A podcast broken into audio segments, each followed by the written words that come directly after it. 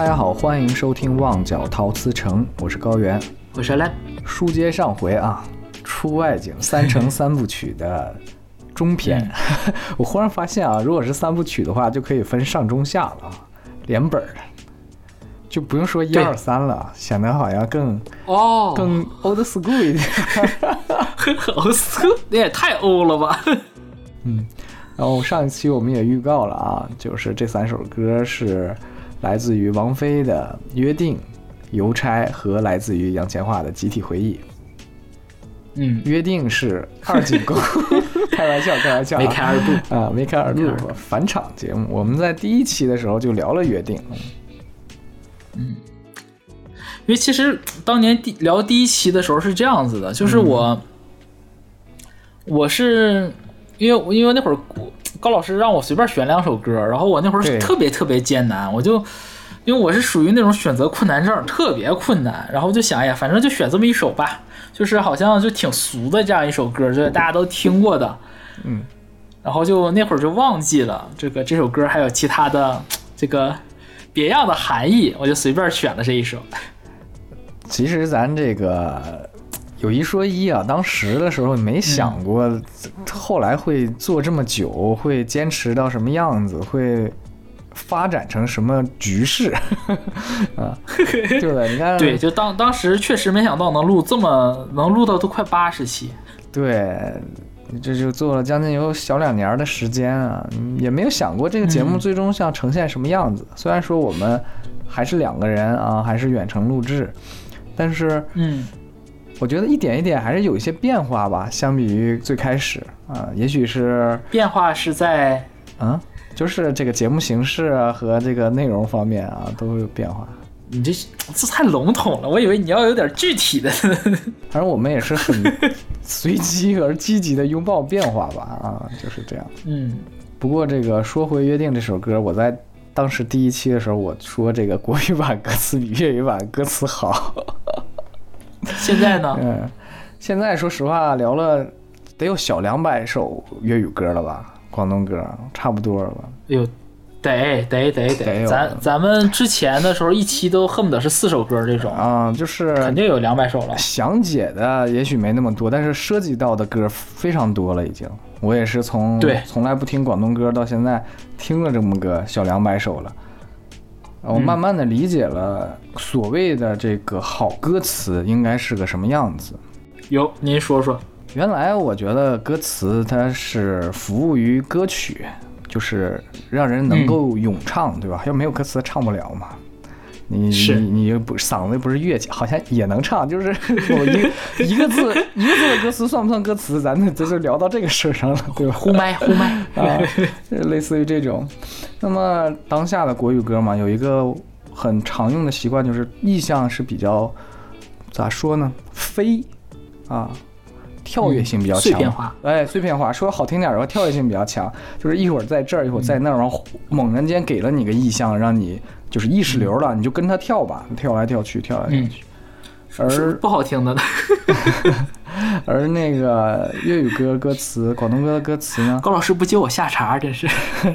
你先说。更像是一篇文章，嗯，就是我这里面所有的意象都是为我有一个主题服务的对，啊，就像我们上一期说的，老爷去评价小林的歌词，有些说你写景你就单纯的是写景，这个意义就不大，嗯，对吧？对，就浪费笔墨哎，了。浪费笔墨了。就是说，嗯，阿兰也提到过，说这个广东歌歌词是很惜字的，每一粒字都很珍惜的。这个这个词格摆在这儿，我不是说我对，硬拿些什么东西是往里面套的。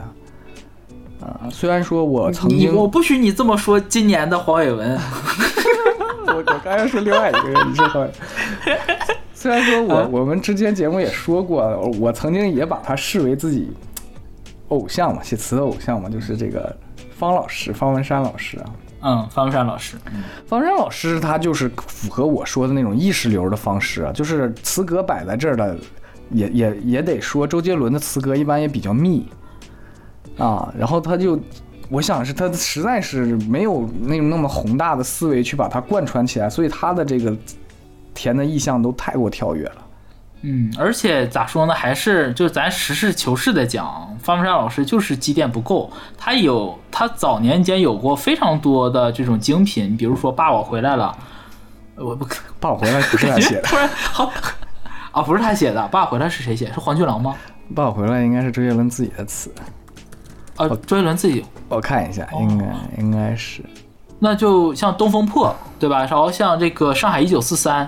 这两首都是非常不错的，然后包括那什么来着，呃，印第安的老斑鸠，就是早年间周杰伦刚出道的那个时候，是的，就是那个时候，你感觉他不是单纯的给你堆砌意象，嗯，他是有他的那种灵动的东西在，就是歌词也好，或就是文字性的东西，它灵有没有用心，有没有把他的那个作者的灵气注入进去，你是能敏锐的感受到的。但后期，甚至可以说中后期吧，范文山老师，我感觉就是，嗯，说难听点，可能就是就是江郎才尽了。嗯，我是这么理解的，就是你写词的发心是什么？就如果说你写这首词的时候，你是真正有要有想要说的东西，你会觉得词格不够，因为它太太过狭窄了，你说不清你想说的东西。嗯，呃，我觉得在看老爷的词、看西爷词的时候，经常会有这种感觉，就是他想说的东西很多，他不得不删减掉一些东西。那么他这个推敲的时候，他留下的东西就值得大家去深挖一下，是这种感觉。对。那如果说是行活，比如说方老师，有些时候那些 那些小小故事啊，开始我听我是津津有一味儿的，但是现在我回忆的时候，我觉得稍微有点小吊诡的东西在里面，就是他在录音室现改词。就忽然间想了一段小到一段旋律，想到一段旋律之后，马上就让他填词。就那时那刻，他的心里是没有想说的东西的，他得是基于这首歌的主题，基于这个我们甚至说甲方的要求，你迅速把这个东西填出来。就比如说他们说那个刀马旦中间加的那一段说唱，嗯，所以他迅速就填出来了。说说实话，符不符合那首歌的意象？符合，但你仔细看看那个词，那真就没啥意思。什么一碗汤一碗粥，又来到北大荒。怎么讲呢？哎，就是硬，就是他怎么说呢？很听听多了这类个类型的国语歌，你会觉得就是填词可能就是为了要押韵脚。嗯哼，就是，所以现在也有一些 AI 助手出现了，叫什么韵脚精灵什么的，让你去把词往里面试，你就不断的碰，是一种进步的小方式吧。但是它不应该成为一个。前置的东西应该是你已经想好要写什么了，你你的这个词汇量或者说你的底蕴没有办法支撑你完成自己这个输出，你在句子里面寻找这个词，而不是你都不知道该写什么，你是要拿那个词来试，让他直接写，对，让他直接写，那就是这个什么 Chat GPT 这种这种感觉啊。对，其实其实我自己我自己现在在写广东歌的歌词的时候。也是要靠这个计算机去帮助我，但我为什么需要呢？是因为斜率，就是我可我可能写我已经写好了这个东西了，然后我以为的读音是这个音的，我是按照这种它的 flow，就是这个呃旋律去写的，然后字的音音阶变化也是这样子的。我每写完一句，我都要去放到电脑里去检验一下，嗯哼，就是我以为的那个音的那个那个就是那个高低和它它真实的正音粤语的正音是不是一样一致的。如果不一致的话，那我就要去。那假如这一个词，我可能要换四五种写法，然后我先想好这四五种写法，然后我就交给电脑，然后让它给我标注出来，每个字分别读读什么音，正音应该是什么，然后我去找能斜率斜得上的东西去去去匹配。我用它更多的可能是用来斜率，因为毕竟就是咱咱东北人写广东歌，就是斜率上确实是没办法。没办法，只能靠这个怎么说呢？就相当于一个智能的词典吧。嗯，呃，那同样的，其实就像你刚刚提的，有时候也会查词典，或者说你阅读一些书籍的时候，看到一些你从来没有遇到过的用词，这个其实也是学习的一个部分。那么到现在，大家在歌词创作或者去看歌词的时候，你很容易就陷到窠臼里边，就是总是那些词。因为你你人生的词汇量就那么多，那你如何能够突破这个东西？你要么就是阅读，要么就是你可以借助一些当下的一些数字的这种产品，就它可以把，比如说斜率。如果说广东歌未来已经达到这个，像现在大陆国语歌这种押韵、韵脚精灵 这种，是吧？你一输入大量的词出来了之后，你就可以像阿兰说，我已经想好我要说什么了，我就去里面找。我还可以扩展一下我自己的这样的一个词汇量，嗯而不是说就是什么都没有呢，硬往里碰啊！哎呀，这是对，这个东西。就你要有明确的要想说的东西。对，嗯，说回我们这个主题，就是《约定》这首歌国语歌词，能够感受到它就是我说的那种什么，甲方已经给你定了主题，甲方给你定了你要说的东西了，就是感觉到姚若龙老师是。在这个前提之下去说这个东西，那你说他要表达他自己的这个约定吗？我觉得不尽然。所以他用了什么？用了教堂，用什么？甚至是他，我不知道是已经确定周慧唱这首歌他开始写的，还是说怎样怎样了。但是我的感觉更像是姚若龙老师站在他以为的周慧的角度去写了一首跟周慧有关的约定的歌。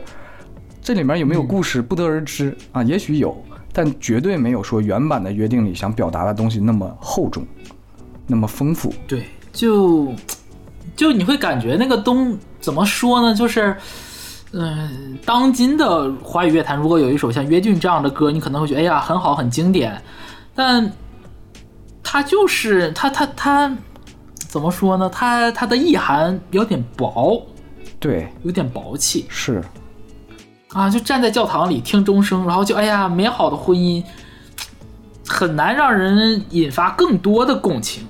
就姑且我们就给它加上一个 title 啊，就是像摄影里面的糖水片儿一样，这种歌就叫糖水歌，好不好听？哎好哎，我听，我觉得是，嗯，好听，好不好看？嗯好看，好唱，有传播，嗯。但是就没有那么个绵延的那种后味在里面。对，就没有后劲儿，你就好像就是酱香茅台，是是吧？你这个这个国语版，就周慧老师的这个呢，像什么？就是姚姚二龙老师写的这个国语词呢，像 real，哎，我想说 real 就是有有有酒精，也有甜味儿，喝着也过瘾，对，但仅此而已了，这种感觉。嗯，后劲儿不大，但不像这个西野这版，哇，这真是把他自己的人生故事融入进去了。嗯嗯，OK，那我们就切回主题啊，出外景三生三部曲的中篇第一首歌《约定》。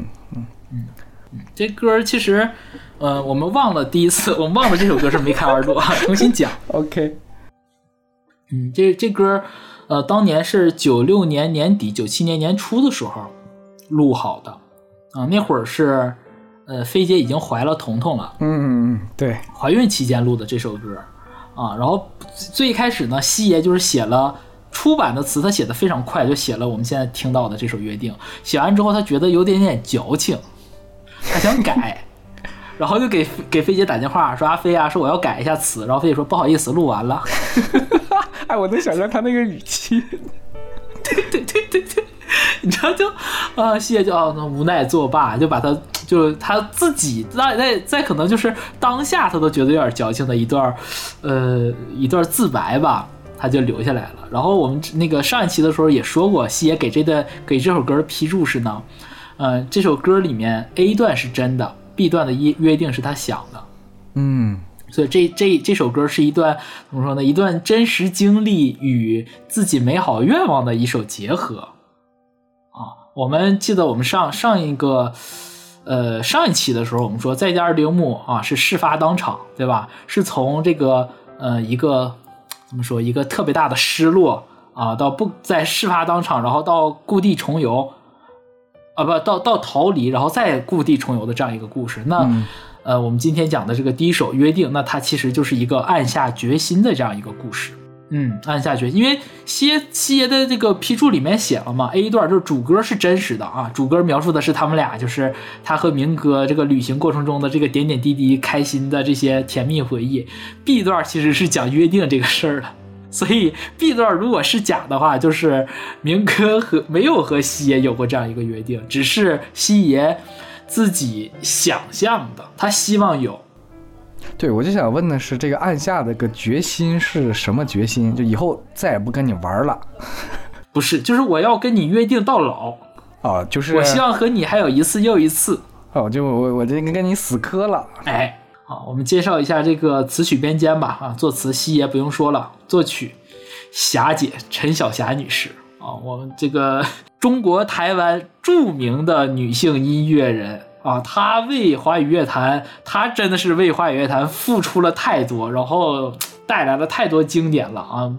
从菲姐的这个约定啊，包括季候风啊，然后再到这个呃，这个这个阿桑翻唱的那个温柔的慈悲啊，还有这个孟庭苇演唱的谁的眼泪在飞，对吧？然后莫文蔚唱的他不爱我，任贤齐的这个流着泪的你的脸啊，对吧？奶茶奶茶的成全。啊，包括我们之前聊过，稍微打断一下啊，我上小学的时候，大家就是啊猜一个谜语啊，比如说是猪屁股上两滴水儿，打一首歌，猪屁股上的成全啊，就流着泪的你的脸，然后流着泪的你的脸，好。那你让我想到了那个 那个孟鹤堂和和岳云鹏他俩那个对话，那个岳云鹏岳云鹏冲着孟鹤堂说说你把那个转过身，我要踹你，我要踹你屁股。然后那个孟鹤堂说那两个屁股对着不好看，啊，这很有意思啊，非常多吧？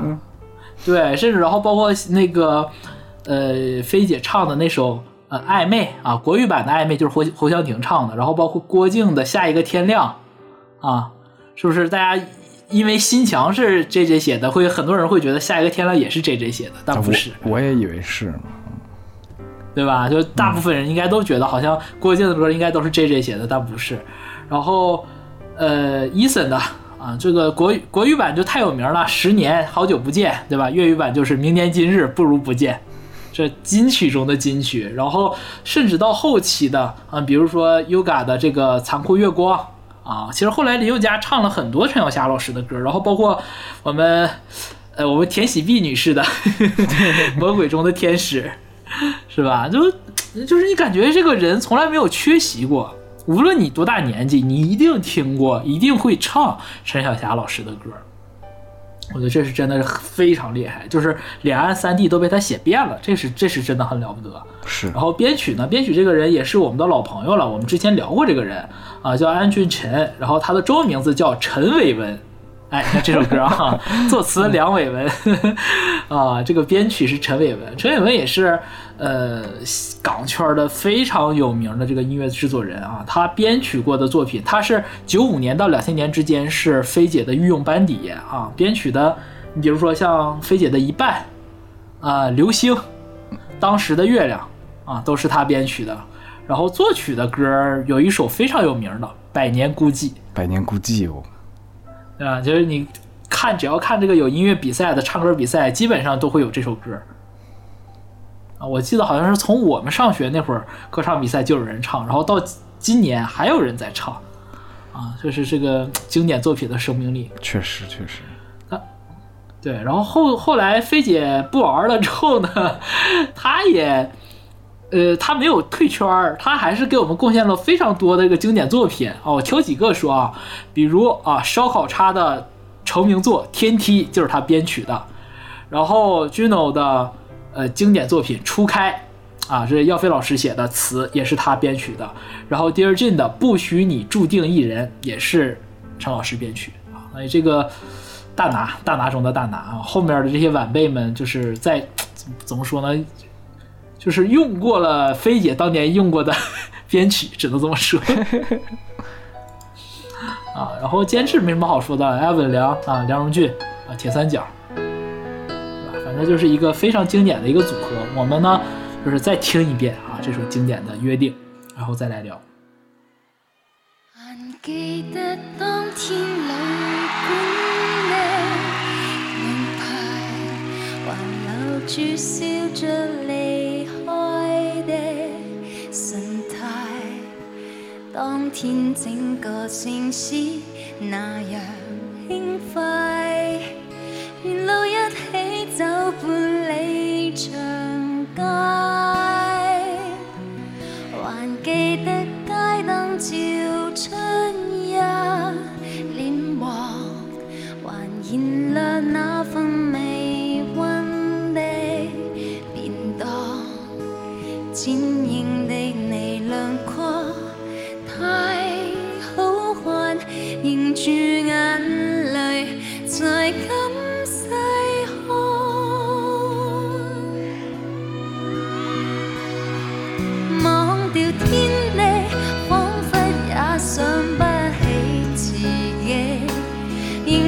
仍未忘心，又看漫天黄叶远飞。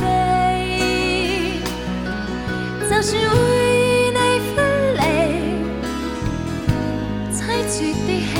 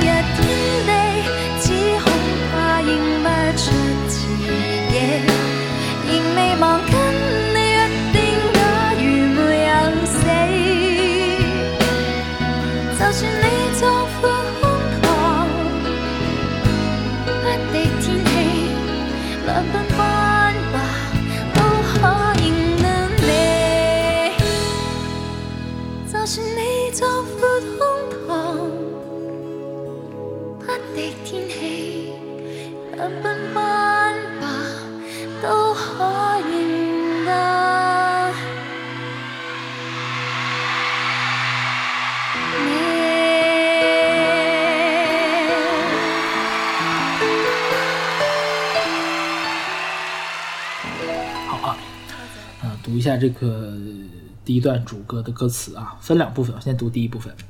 还记得当天旅馆的门牌，还留住笑着离开的神态。当天整个城市那样轻快，沿路一起走半里长街。好，拿国语念确实有点别扭，本来是应该长该 啊，突然也不合辙了啊。这个其实挺好，就是字面意义上嘛，就非常好理解，对吧？哎呀，当年俩人一起出去玩去，对吧？在逛，在大街上逛，心情特别美丽啊。哎，还能记着当天俩人一起住的那个旅馆的门牌号是什么，还能记得两个人言笑晏晏的样子啊。哎呀，哎，晚上天都黑了还还不回去啊，俩人一时有说有笑的在街上逛啊。正常来说呢，这这个词呢，乍一看好像没有什么猫腻儿，但是好玩的点就是在，呃，西野把一些他的很深厚的感情吧，藏在了这个很常见的词里啊，比如说他这个第一句的“还记得当天”的这个“记得”两个字，还有“还留住笑着离开神态”的这个“留住”两个字，谁记得谁留住呢？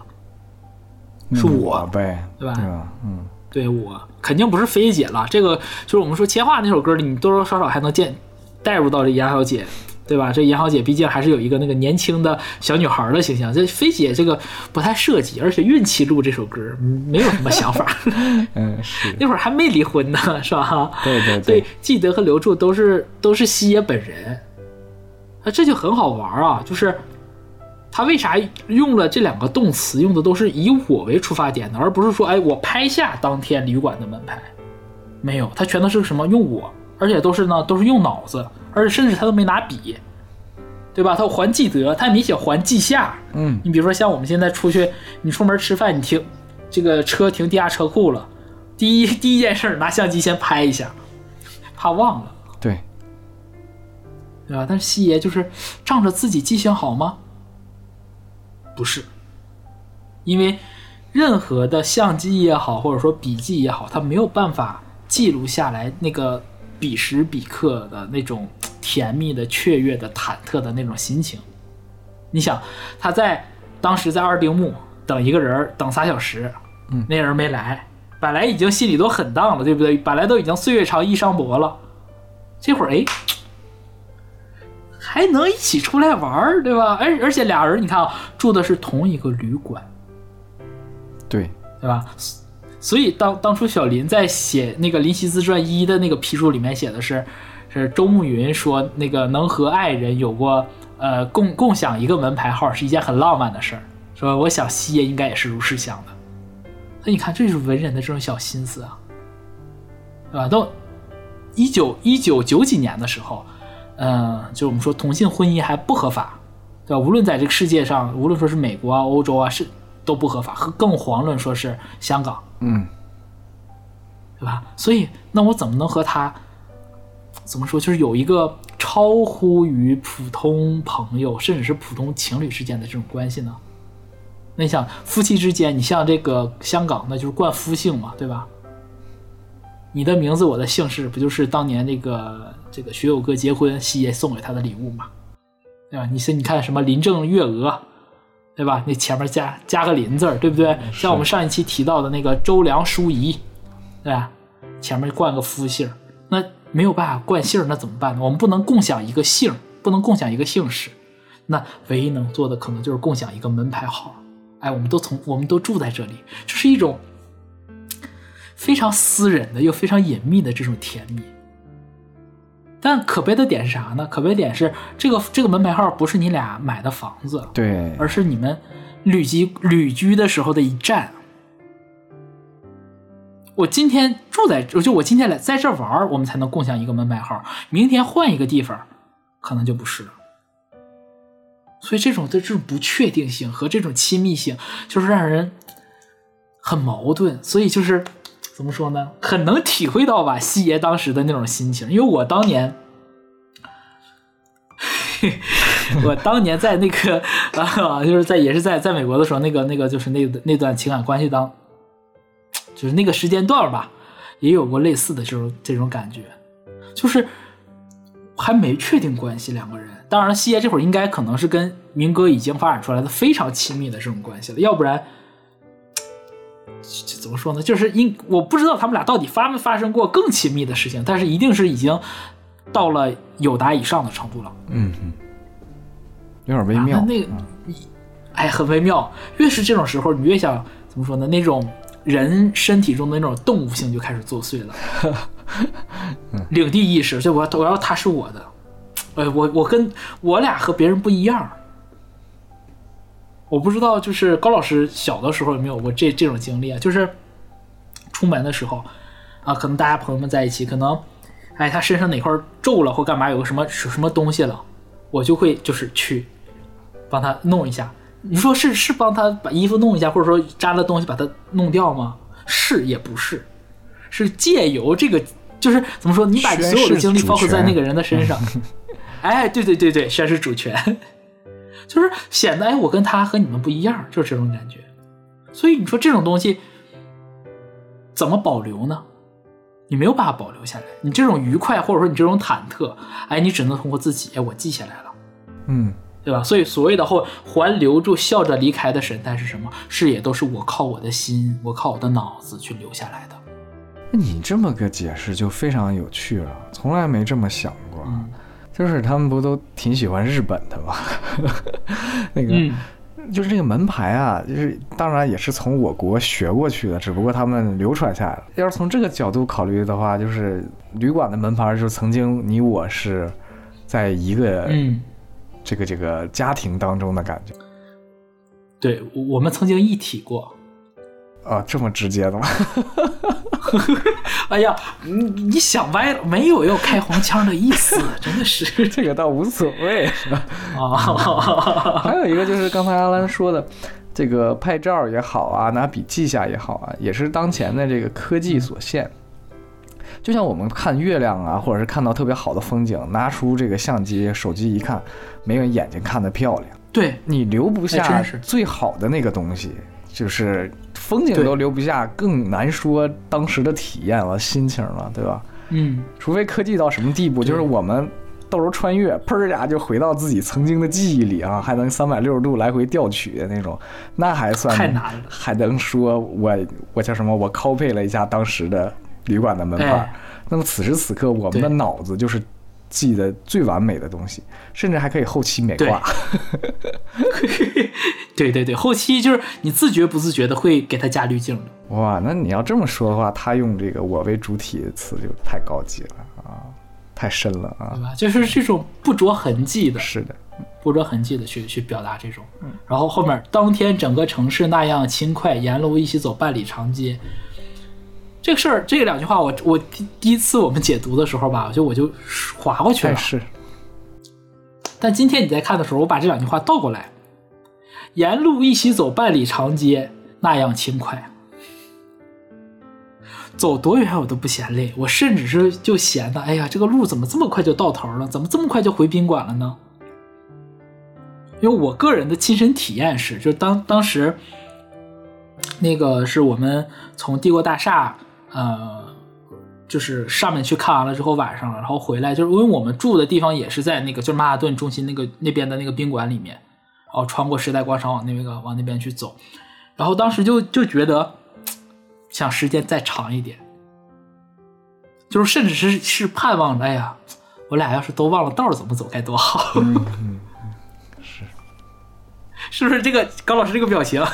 哎，你这个我曾经深有上大学的时候看过嗯一个 Flash 动画片儿，嗯我天呐 f l a s h 动画片儿叫叫《女孩你的一分钟》吧，好像叫，啊，就是他讲讲什么个故事？记不清了，实在记不清，就是大概其记着一个场景，就是他给这个女孩把表递过去之后说，能不能给我一分钟时间？就这种非常古早的搭饭搭讪方式啊，然后 表嗯停了，嗯，就是浪漫就浪漫在这儿了。哦，啊，就是就是有些时候两个人在一块儿是希望时间能停在此刻的，因为嗯为什么呢？就是因为对未来有恐惧嘛，对吧？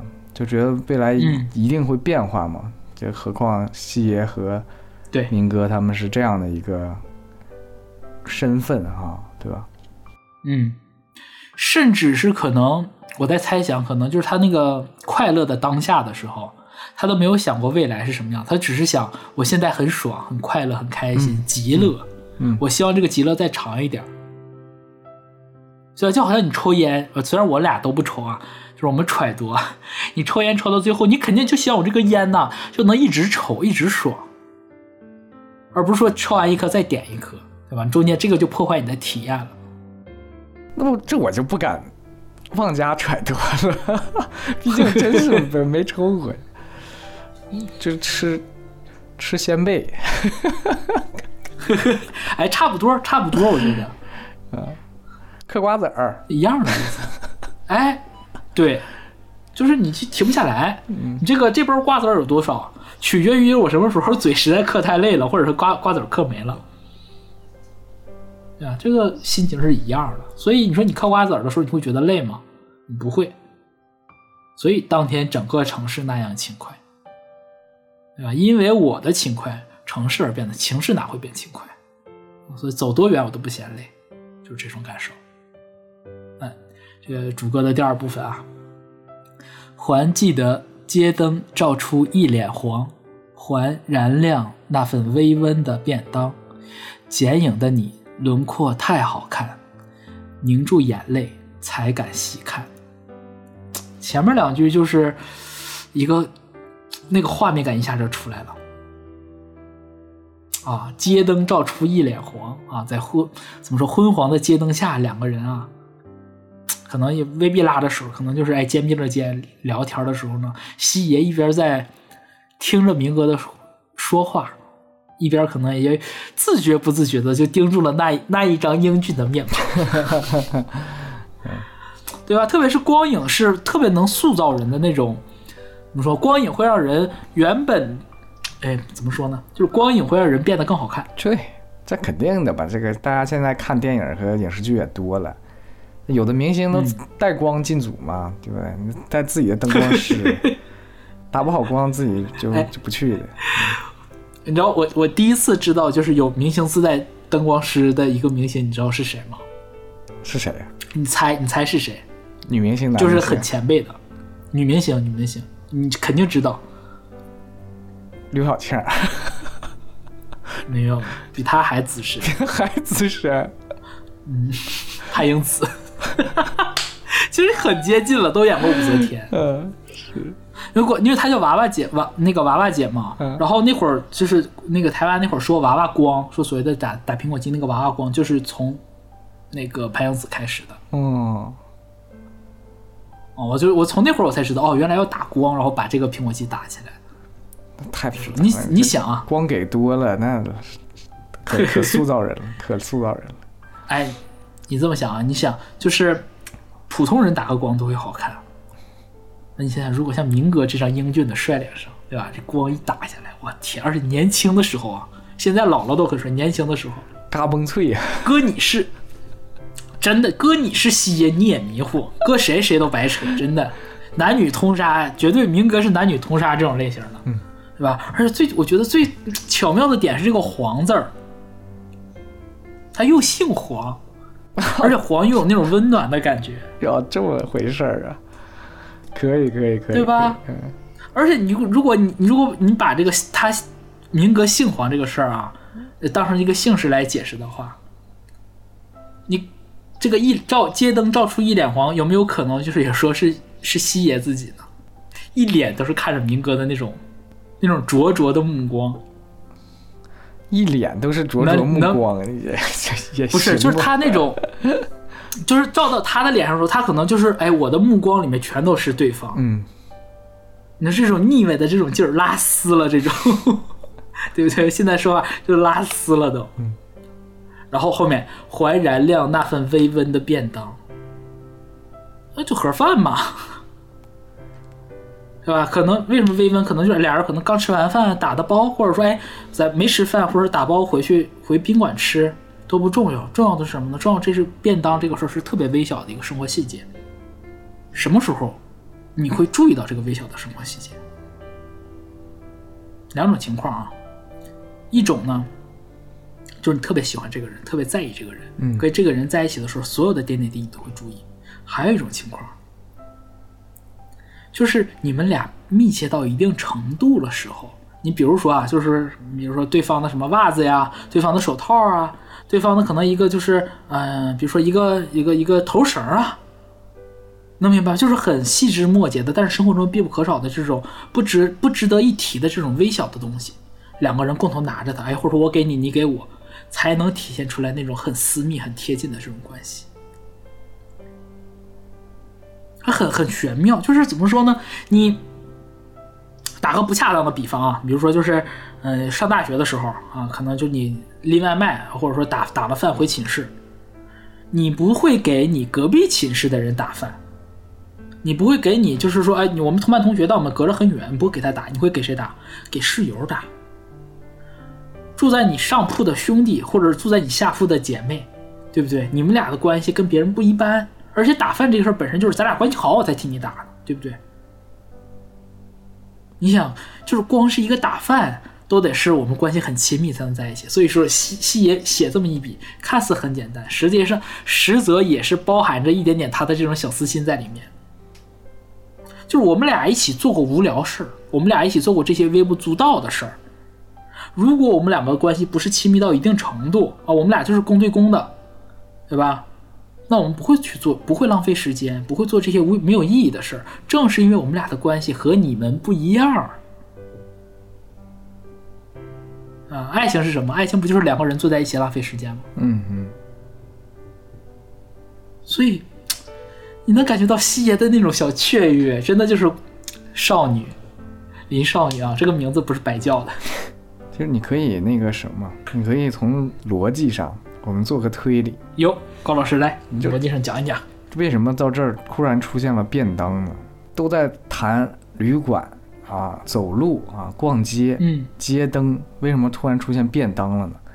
这是和这个场景有些跳脱的，因为便当是嗯。得吃饭的，那么就证明嗯，这中间有一顿餐食，这个航 这个航程是有餐食的。那为什么航程会有餐食呢？因为到饭点儿了，嗯，甭管是说是俩人打包拿回来的，还是说因为饿了，所以我给你买回来的，都到饭点儿了，嗯那就代表了我们在一起的时间很长。非常长。就拿刚才说的你说的宣誓主权那个逻辑来看的话，就是这也是我宣誓主权的一种方式，就是我们一起吃饭。嗯对，在在这个高老师的这个逻辑的基础上，再佐证一下，就是微温的便当，对，还是热的。而且是你想微温，微温重点是什么呢？就是我是刚刚打包回来的，但是这个刚刚呢也隔了一段时间了。它没有彻底凉透，它只是微微有一点点温度了，说明什么？我们打完吃完，无论说是吃完饭往打了包回去，还是说打包回去吃，嗯，这个过程我们走的这个过程都已经很长了，对，它已经是微微有点温度了。所以说这个，我觉得以西爷的这个小心思的话，他应该有这么一层 这个意义在里面。我觉得是有的，我觉得是有的。何苦来就有这个非要非说便当呢？对吧？说什么不行呢？啊，对，对，而且这个微温这这两个字在这里的意义就自己想去吧。全都是心机，全都是心机，就跟那些妖艳贱货们讲，这我的，我的是我的。说 是呃跟别人说说那个你俩一起吃过饭吗？让我让我想起那他俩不光一起吃饭，他嗯他俩这一经常吃宵夜，而且一聊聊一宿那种的。哎，对，就是这种感觉。嗯你看啊前面这三前面三句都是很幸福了，对吧？哎，又是旅馆的门牌，又是走半里长街，对吧？又照出了一脸红，又有微温的便当。到第四句，西爷的那种怎么说呢？那种不安全感就爆发出来了。嗯，剪影的你轮廓太好看，就是怎么能看到剪影的你呢？肯定是俩人错个肩了。觉得我们我们有的时候就跟朋友或者说和伴侣也好，走道的时候一定不会说一直肩并着肩走，有的时候可能他走得快一点，我走得慢一点，嗯，对吧？哎，他在前面走我就看，就是这样子。为什么他说剪影的你轮廓太好，而不是说，而不是说你的正面太好看？因为就是明哥就是正面很好看嘛，不用剪影，正面就是很好。为什么要说剪影呢？是因为在正面的时候他不敢仔细看，啊，我不敢盯着这这个我太有经验了，我有经历。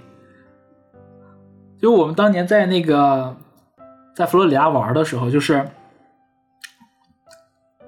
我 呃怎么说？我们 我们在环球在 Universal Studio 的里头玩的时候，我会说，就有的时候他走在前面，我就会拿手机拍他的背影。嗯，就你说不清楚那种感觉，就是你你很怕，你很怕，就当着他的面，你你你不能这么直接就照人家吧？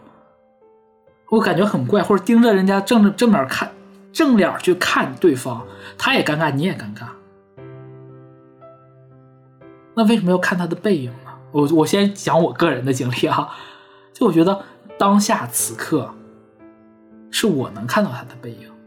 你知道，就是那种感觉，就其实其实走在那个环球影城里面，所有人都能看到他背影，但没有人要看。你知道，但是你的心情就是我是我，就是和西野写的那种，我们共有的一个门牌，然后我能看到对方的，哎，我们俩我们俩能谈天，还有我们俩能共同吃饭，然后我们俩能共同拿着一份微温的便当，那种心情是一样的。就是我想创造一些独属于我自己的一些时刻。嗯，你独属于我的时刻，所以是剪影的你轮廓太好看，那时候没办法当面看嘛？侧面也好，后面也好，反正就不是正面。嗯那为啥会这样呢？就是我们刚刚说了，不敢一，我们说的第一种原，那个第一层原因啊，就是你感觉尴尬，嗯对吧？你正面看很很突兀。西爷在最后这小半句里面给出来了更深层的原因，就是凝住眼泪才敢细看，忍住不哭，就这意思嘛。凝住眼泪不就忍住不哭吗？是，为什么会看对方的一个背影会感觉到哭呢？我揣测一下，以己度人，就是我觉得这个这个人如此美好，他是那么的好，他会真的属于我吗？可能不会吧。嗯我会那么幸运能得到他吗？命运之神会对我垂青吗？我不相信。那所以就是我，我此时此刻拥有的所有的快乐，可能都是暂时的。可能明天的旅程一开始，所有的快乐都消失不见了，它不是我的，它跟我没有任何关联。无论是旅馆的门牌也好，还是微温的便当，还是长街，还是说他的背影，哪一个是跟我直接相关的呢？不是我们的情侣信物，甚至都不是说后来陈奕迅里面说的你的背包，都不是。我以为我跟你已经很亲密了，但是这仅仅是我以为。我们所有亲密的佐证，只有我一个人知道，而这些佐证的唯一证据就是我所经历的这些。我想说，这个门牌知道，城市知道，长街知道，路灯知道，可他们能说话吗？他们能作证吗？不能。所以心里抱的是极其忐忑的这种心情。我知道这一刻非常美好，我知道你非常美好，我此刻很快乐，但是我居安思危。我总觉得这个快乐不属于我，它稍纵即逝。越快乐，越幸福，我越害怕。我有过类似的经历，就是我当年在那个帝国大厦上面的时候，我特别希望那时间就在那一刻停止掉，就不想停留下来，不是就不想让它让它是消失就是你看着，就你你你两个人两个人站在那个帝国大厦的塔尖的那会儿，双子座已经没了啊。俯瞰整个曼哈顿的时候，我觉得哇，好大呀！纽约好大，灯火璀璨；美国好大，世界好大，我好渺小。可是还好，还好不是我一个人，我们俩共同见证了这些。我当时心里想的是，我希望我们还能再来帝国大厦来看。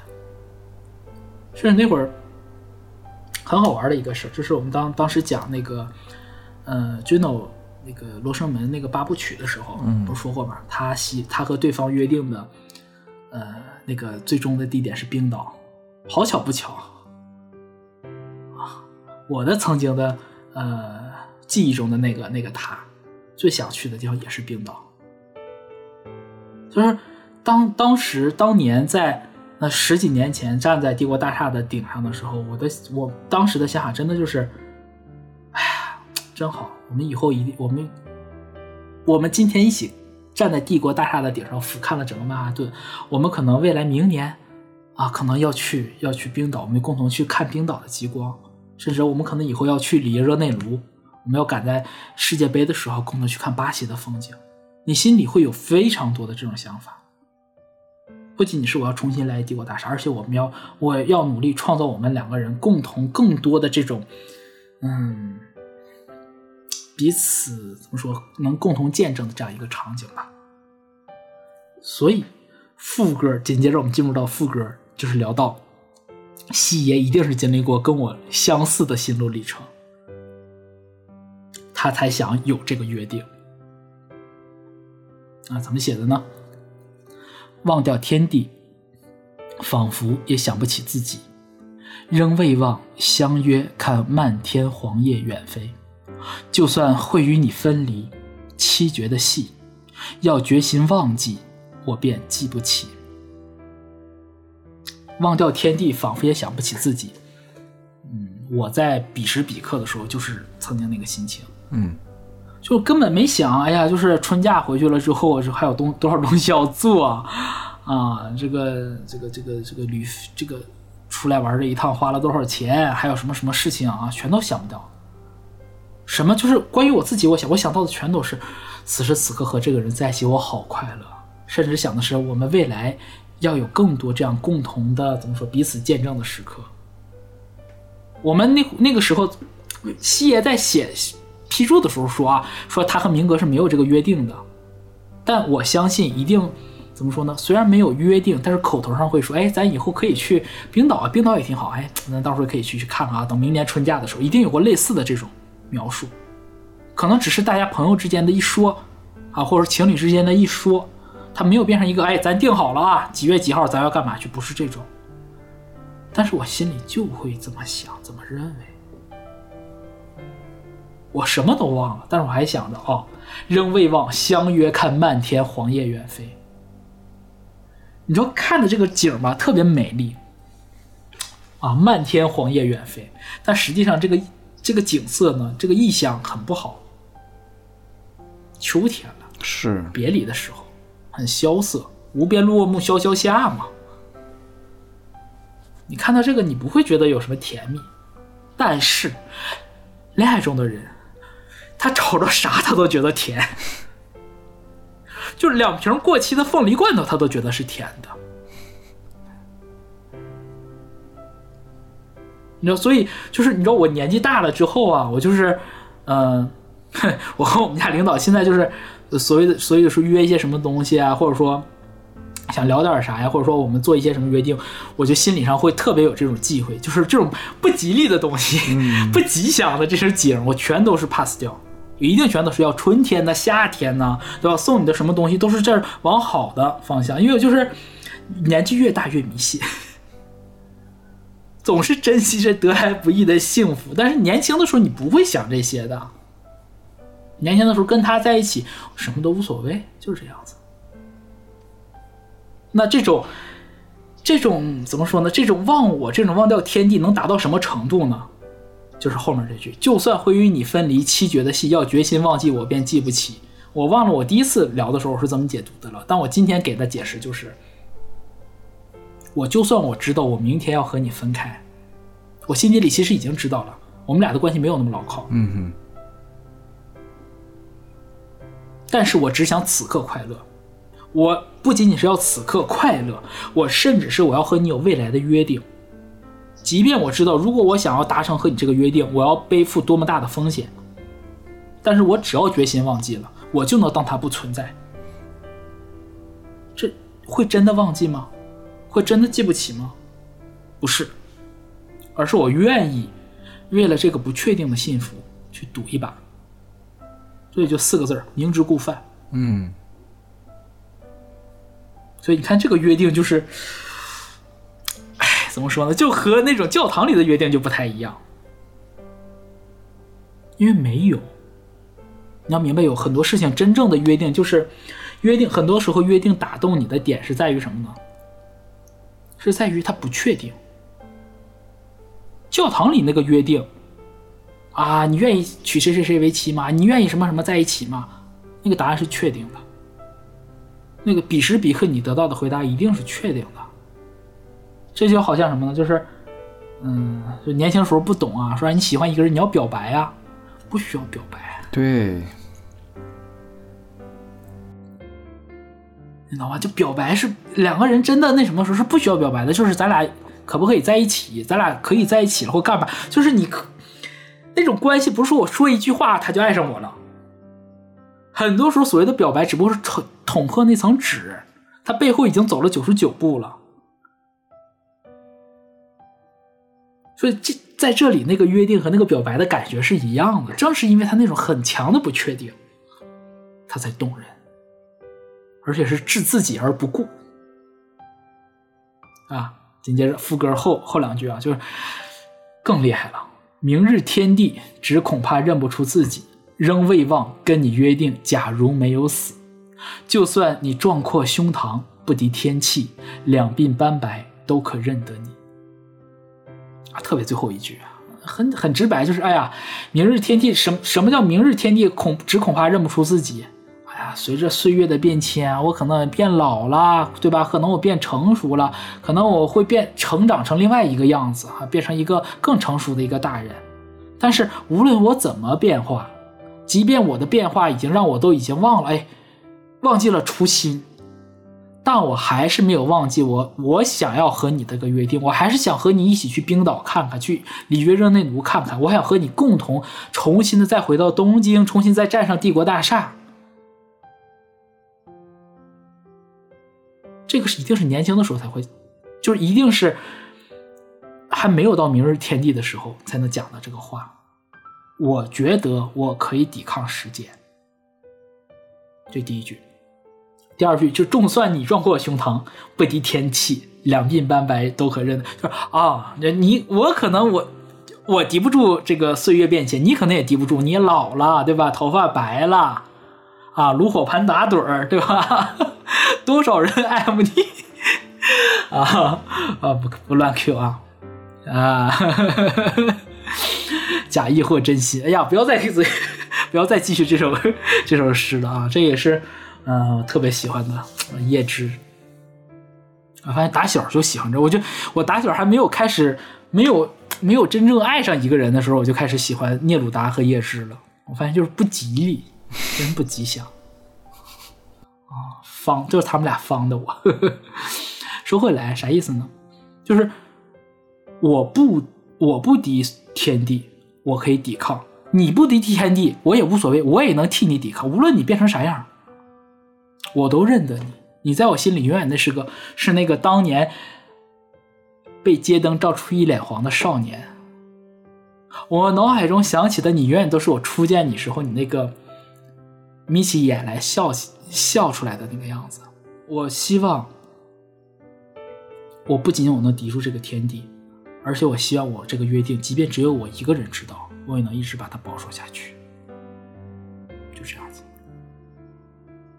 正是因为你没有得到，正是因为你的不确定，所以才笃定我要。就是这种又勇敢又脆弱又敏感，这才是怎么说呢？一个常人吧，我觉得就是凡人，凡人在爱情当中患得患失的样子就是这样子。然后第二段主歌啊，第二段主歌它就简单的四句啊，还记得当天吉他的和弦。还明白每段旋律的浮现，当天街角流过你声线，沿途旅程如歌蜕变。啊，可能就是当当年两个人，就音乐人嘛，对不对？一个作曲，一个还能唱，还会写写词啊。可能这个旅行过程当中，可能也会 碰撞出更多的创作火花，都说不定，那好玩的点呢是还明白每段旋律的浮现。什么叫明白旋律的浮现呢？记得吉他的和弦很好理解啊，那就是当年一起弹过的歌嘛，对不对？可能就是旅行途中，西可能是明哥弹了个什么《春光乍泄》，对不对？弹了一首《身外情》的这种这个 demo 的这个原曲啊。每段旋律的浮现啥意思？两种解释，第一个就是西爷能读懂，嗯。就是当年民歌弹的那个音乐里面，哎，下面的就是下面的旋律走向为什么是这个样子？他能读懂更深层次的这种、这种内涵、内涵就是意义，对，所谓的这种知音。那另一重解释呢，就是还还明白我们这段旋律，我和你这段旅程的浮现。我知道未来可能这条路大概走向哪里，就是这种宿命论的东西又出来了。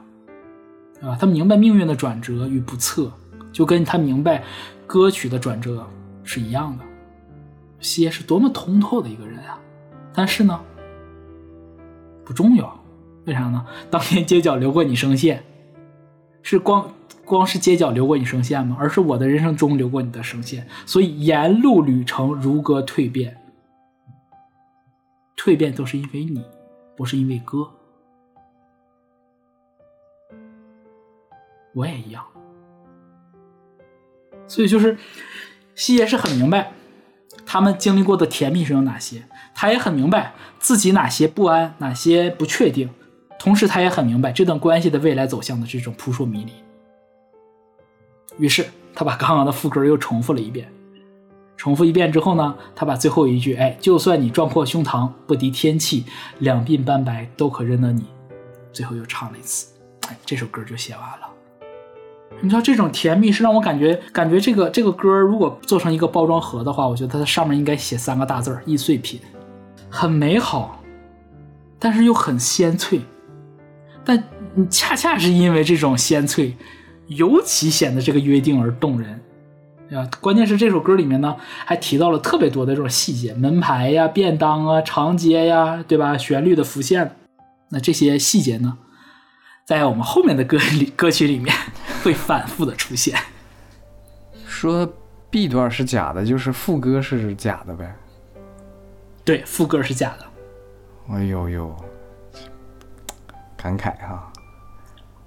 嗯，就是他自己想的，都没有发生过，但 A 段是切实的发生过的。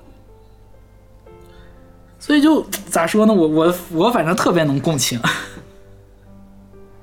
这个说实话，你刚刚解释的时候有一段挺有意思的，就是剪影这个部分，到底哪个角度看见是剪影？你说是背影，嗯就是情侣间，你刚刚说一般也走快走慢的，但有一种情况是可以很好的同频的，是牵手。嗯，那肯定就是一起走。那那那样剪剪影的话，你解释成侧脸的话也 OK，对吧？但如果是像像阿兰说的是把它当成背影的话，那就证明他们两个人没有牵手，所以才会一快一慢走成了一前一后，就证明哪怕你住同一家旅馆，哪怕你一起吃饭，他终归还不是你的。你的主权终归还没在这儿，所以你才能说剪影的轮廓太好看，凝住眼泪才敢细看，街角流过你声线。那他俩一定发生过一些，是发生过。就对，就是嗯他们已经发生了，但是他们还是没牵手。你你甭管说顾虑的是什么，没在牵在一起，对吧？反正就是这些情感就都在这一句里。所以我也我也更倾向于把这个剪影当背影来看，他甚至是改成背影都 OK，随便啊，反正就是这么想的话就，哎呀，是我的又不是我的，我们终归啊你呀我呀啊呀，对吧？哎呀，你为什么要攻击我的 死去死去的回忆？开始攻击我了。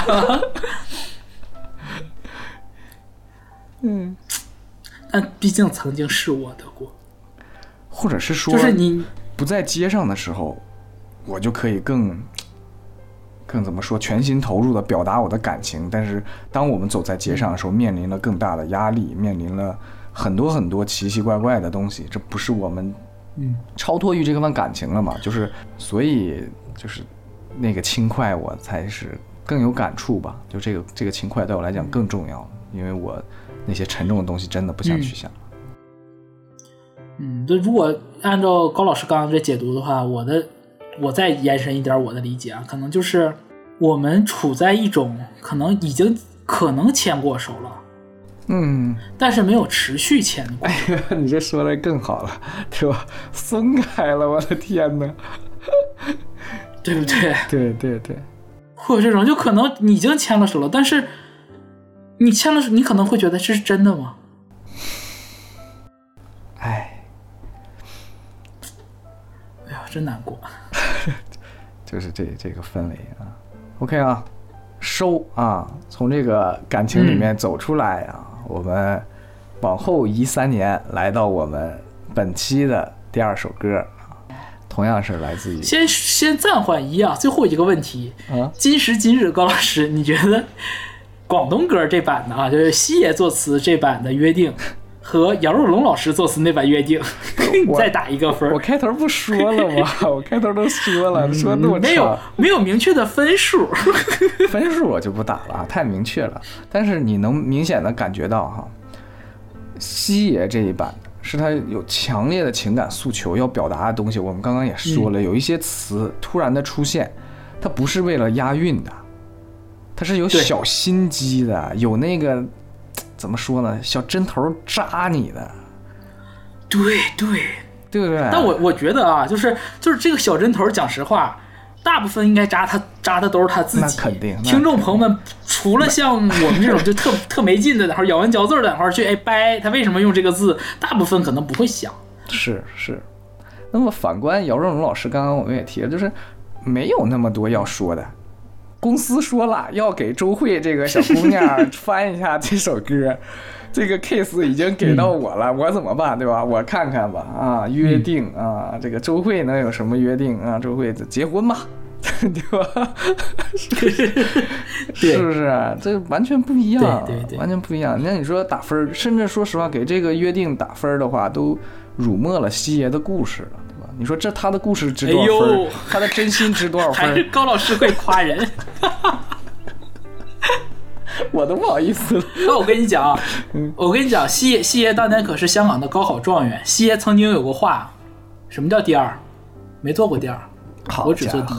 哎，厉害，我跟你你别以为西爷看起来文质彬彬，西爷可可狂。了啊！西爷当年在在大学的时候穿小皮夹克啊，非主流，老，你就看那个劲儿劲儿的那一出，我跟你讲，就是狂就对了，你知道吧？西爷就值得，他可以，高考状元有什么不能，对吧？就很自然呐、就是牛。就是，嗯，我们不拉踩啊，还是往下走啊。啊，对，还我也是爱姚若龙老师的，也是爱姚若龙老师是的，是是，都是我童年的啊美好回忆。嗯，对，就我们我们再强调一遍，就我们 我们这个节目里面，有的时候如果真的说拉踩了谁，比如说有时候有时候说方文山老师啊，或者姚二龙老师啊，对，包括包括飞陈永谦，或者说汪峰老师啊，是因为我们心里面还是喜欢这个人，我们才会这么说。如果真的是我们觉得这人真不行，我们就真不敢说了。也也也有道理。嗯，啊，我是真的觉得哎开得起玩笑，就是哎打岔、就这意思啊，别当真，别当真。OK，第二首啊，来自于还是菲姐的啊，《邮差》。嗯，一九九九年九月十号，《只爱陌生人》这张专辑里面啊，这首这张专辑应该都是国语歌了。嗯这首这首《邮差》呢是蝴蝶的粤语版，或者也可以说，呃，蝴蝶是邮差的国语版。是你没改吗？还是词曲编间没变？呃，我我我有一个写错了，那个 曲是曲是没变，呃，不曲是变了。啊啊，这首这首歌呢为什么说是是是紫薇篇呢？就是作词不用说了啊，西爷，作曲不是陈晓霞老师啊，变成了陈伟文老师了，编曲也是他，监制还是安文良、梁荣俊。啊，这首歌就是给这个当年的约定做一个续篇。为什么这么说呢？我们细究歌词的时候你就知道了。每一个词都是一一对应的。我刚刚我们刚刚在聊第一首歌的时候一再强调啊，它这里面用了哪些词啊？旅馆的门牌，嗯，对吧？半里长街，对吧？街灯照出一脸黄，还有微温的便当啊。吉他的和弦，旋律的浮现啊。街角流过你声线，旅程如歌蜕变。哎，怎么感觉说这么上口？哎，可不是呗，证明人歌词写的好啊哈，押韵押的稳。为什么不是？为什么不能说是我去挑的？那两句说的啊，主要是主要是写写的好。对，是。对对对，啊，我们先听一下，听一下这首歌。直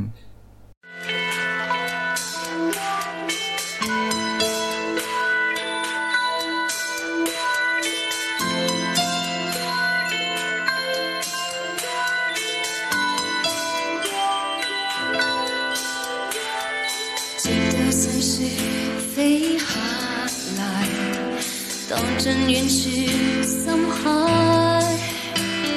甚至兩腳走不動，先想到離開。直到你說不會來，直到我說活该，拿下了你這感情包袱，或者反而相信愛。你似千低處，我是長街，他一吹一對，彼此瓦解。看着蝴蝶破不過天涯，誰又有權不理解？你是一封信，我是郵差，最後一雙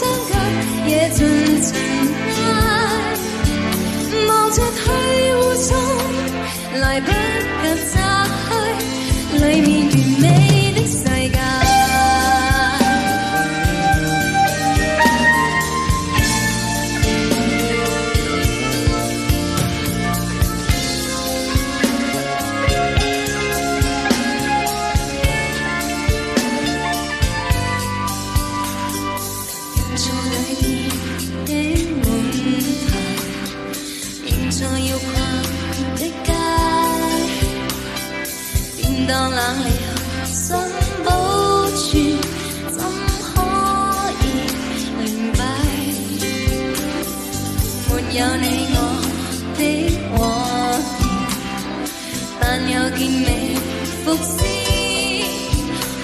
会远飞这场宿命最终只能讲再见你是一寸的我是长街怕一吹一到彼此瓦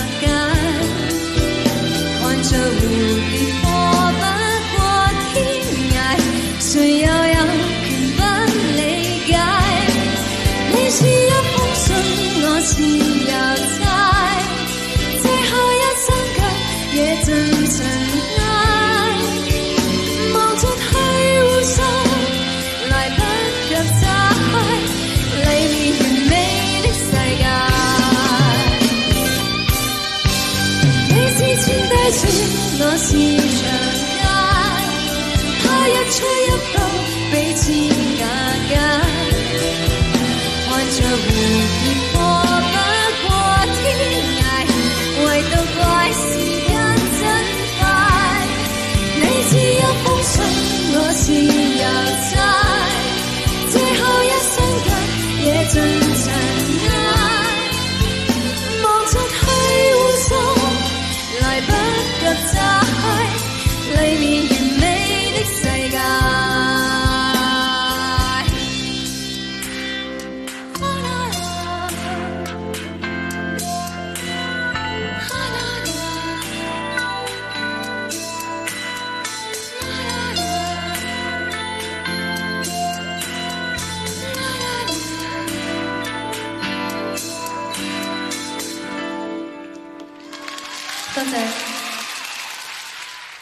这歌的结构呢 也非常简单，跟第一首歌结构没有什么区别啊，主歌副歌主歌副歌就结束了啊。我们读一下第一段这个主歌吧。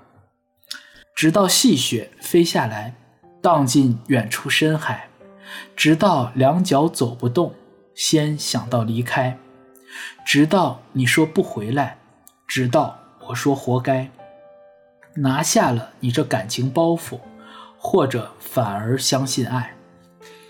我们先看前两句啊，直到细雪飞下来，荡进远处深海，直到两脚走不动，先想到离开。这个“先”说好多次啊，粤语里面就是才的意思啊，就直到两个腿走不动道了啊，才想走，才想离开，离开这儿。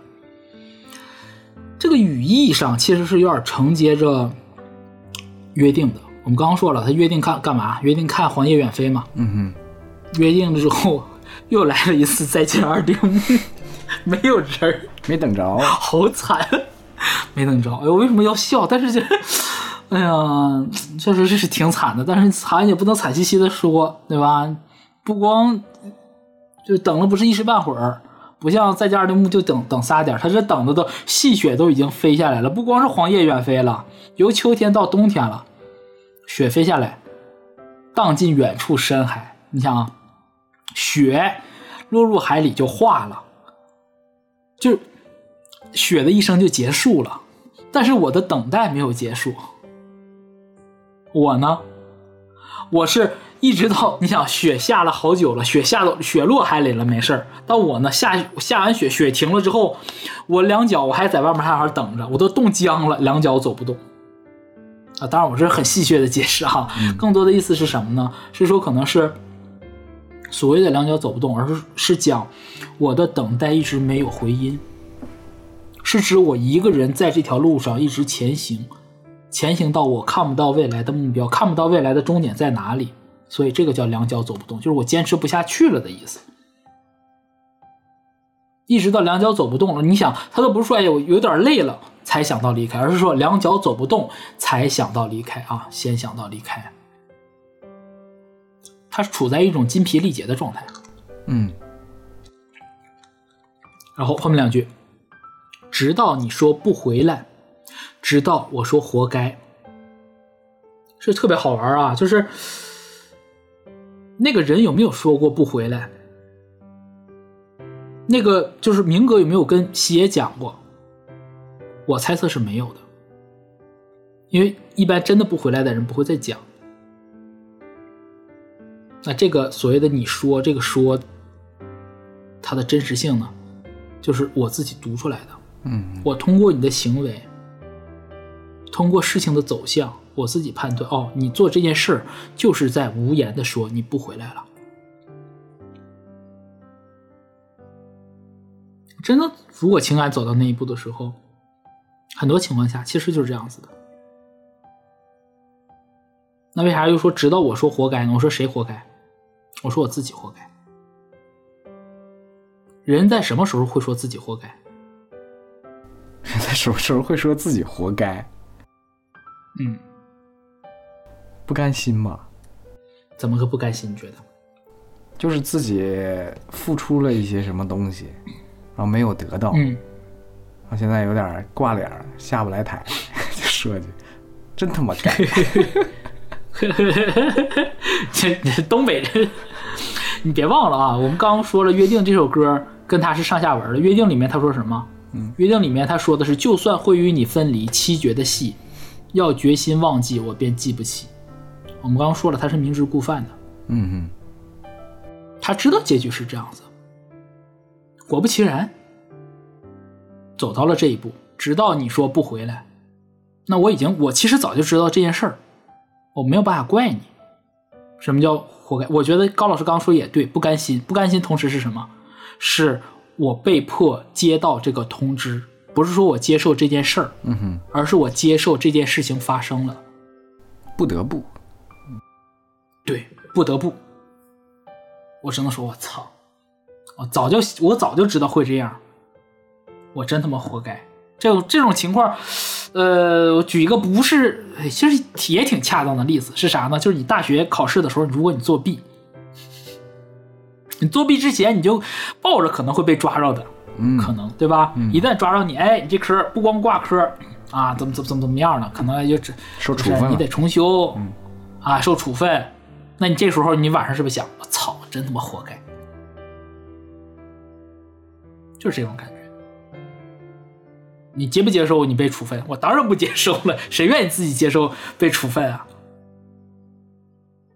那没办法啊，你就下来了，通知下来了。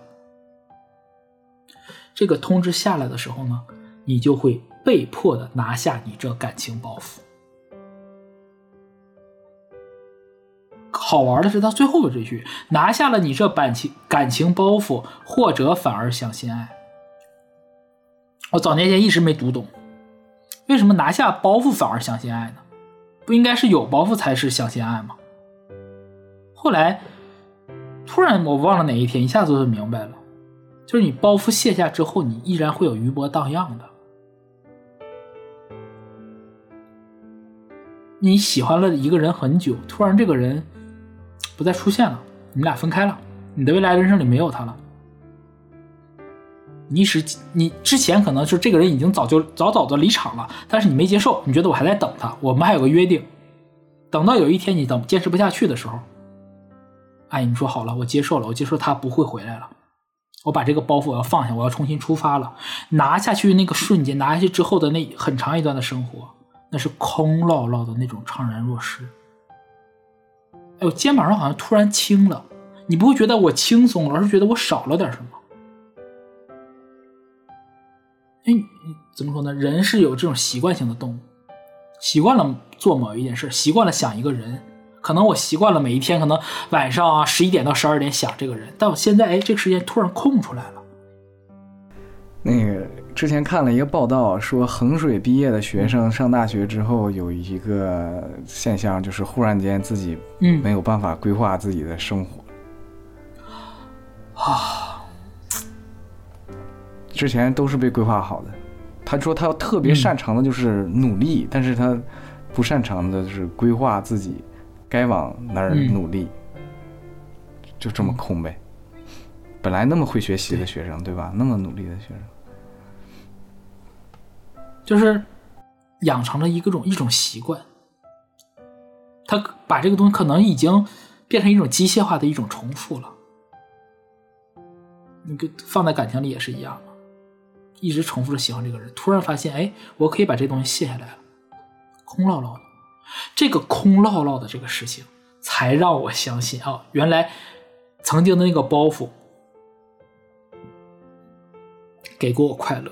我以为那个包袱让我背着很累很痛苦，但是我现在卸下包袱了，我也没有变得更快乐，我反而觉得失落。我才相信哦，原来那个东西是爱，嗯这个爱可能不是他给我的爱，而是我付出出去的爱。我愿意为之坚守坚信的东西。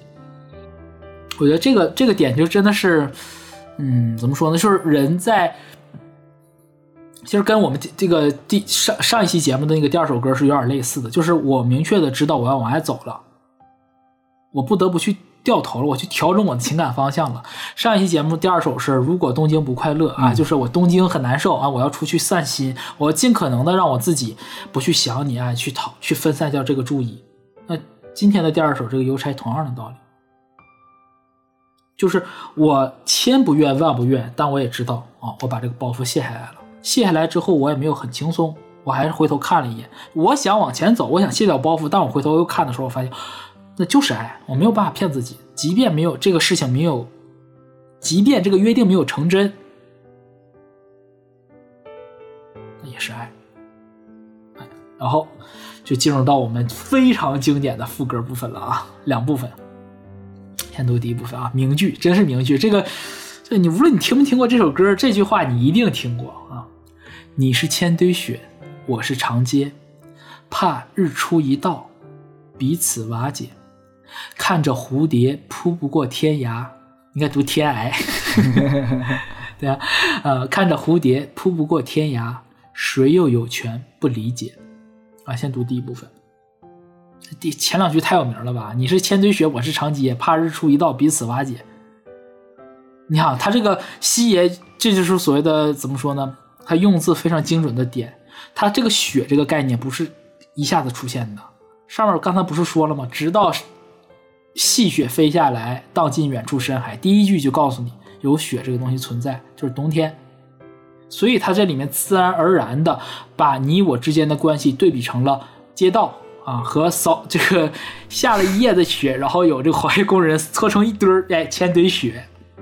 说起来很美啊，我跟你说，这个咋说呢？你这东北小孩儿吧，没有办法把这个事情想得特别浪漫，因为一到下雪，我们从小我们就得就是扫扫雪，嗯，真的是，嗯，我感觉好像是从小学一直扫到大学。得亏就是我们我们俩后来就是不在不在家乡上班了。如果真的还在家乡上班的话，呃呃，现在可能不用扫了，但早年间是就是我们那个街道上面的雪都会分配给这个各个各大企事业单位的。啊，当当然现在可能就是会找一些这种什么环卫公司分包出去，花点钱就帮你扫掉。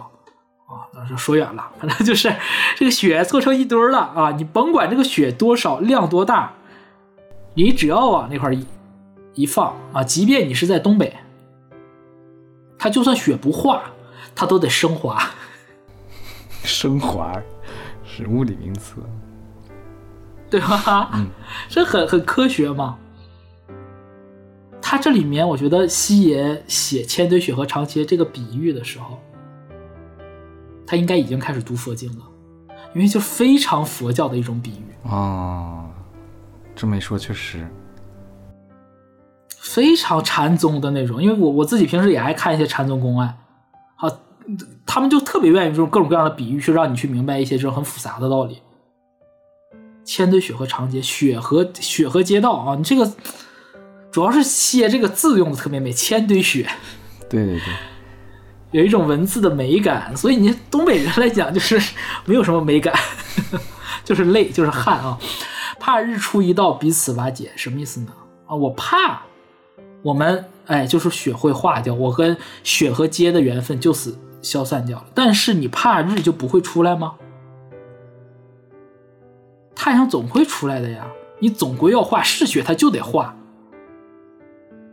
即便哈尔滨叫叫冰城，即便我们每年搞那个冰雪大世界，挖出来那么多的冰，但是春天呢，春暖花开了呢，哎，都回到松花江里了，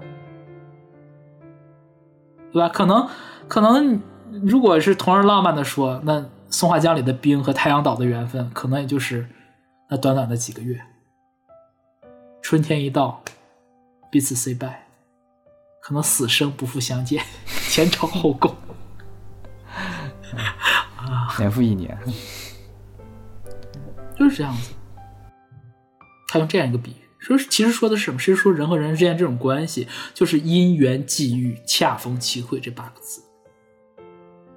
我和你遇见是一种缘分，我和你遇见，同时发展出来一些很亲密的关系，也是缘分。但缘到了，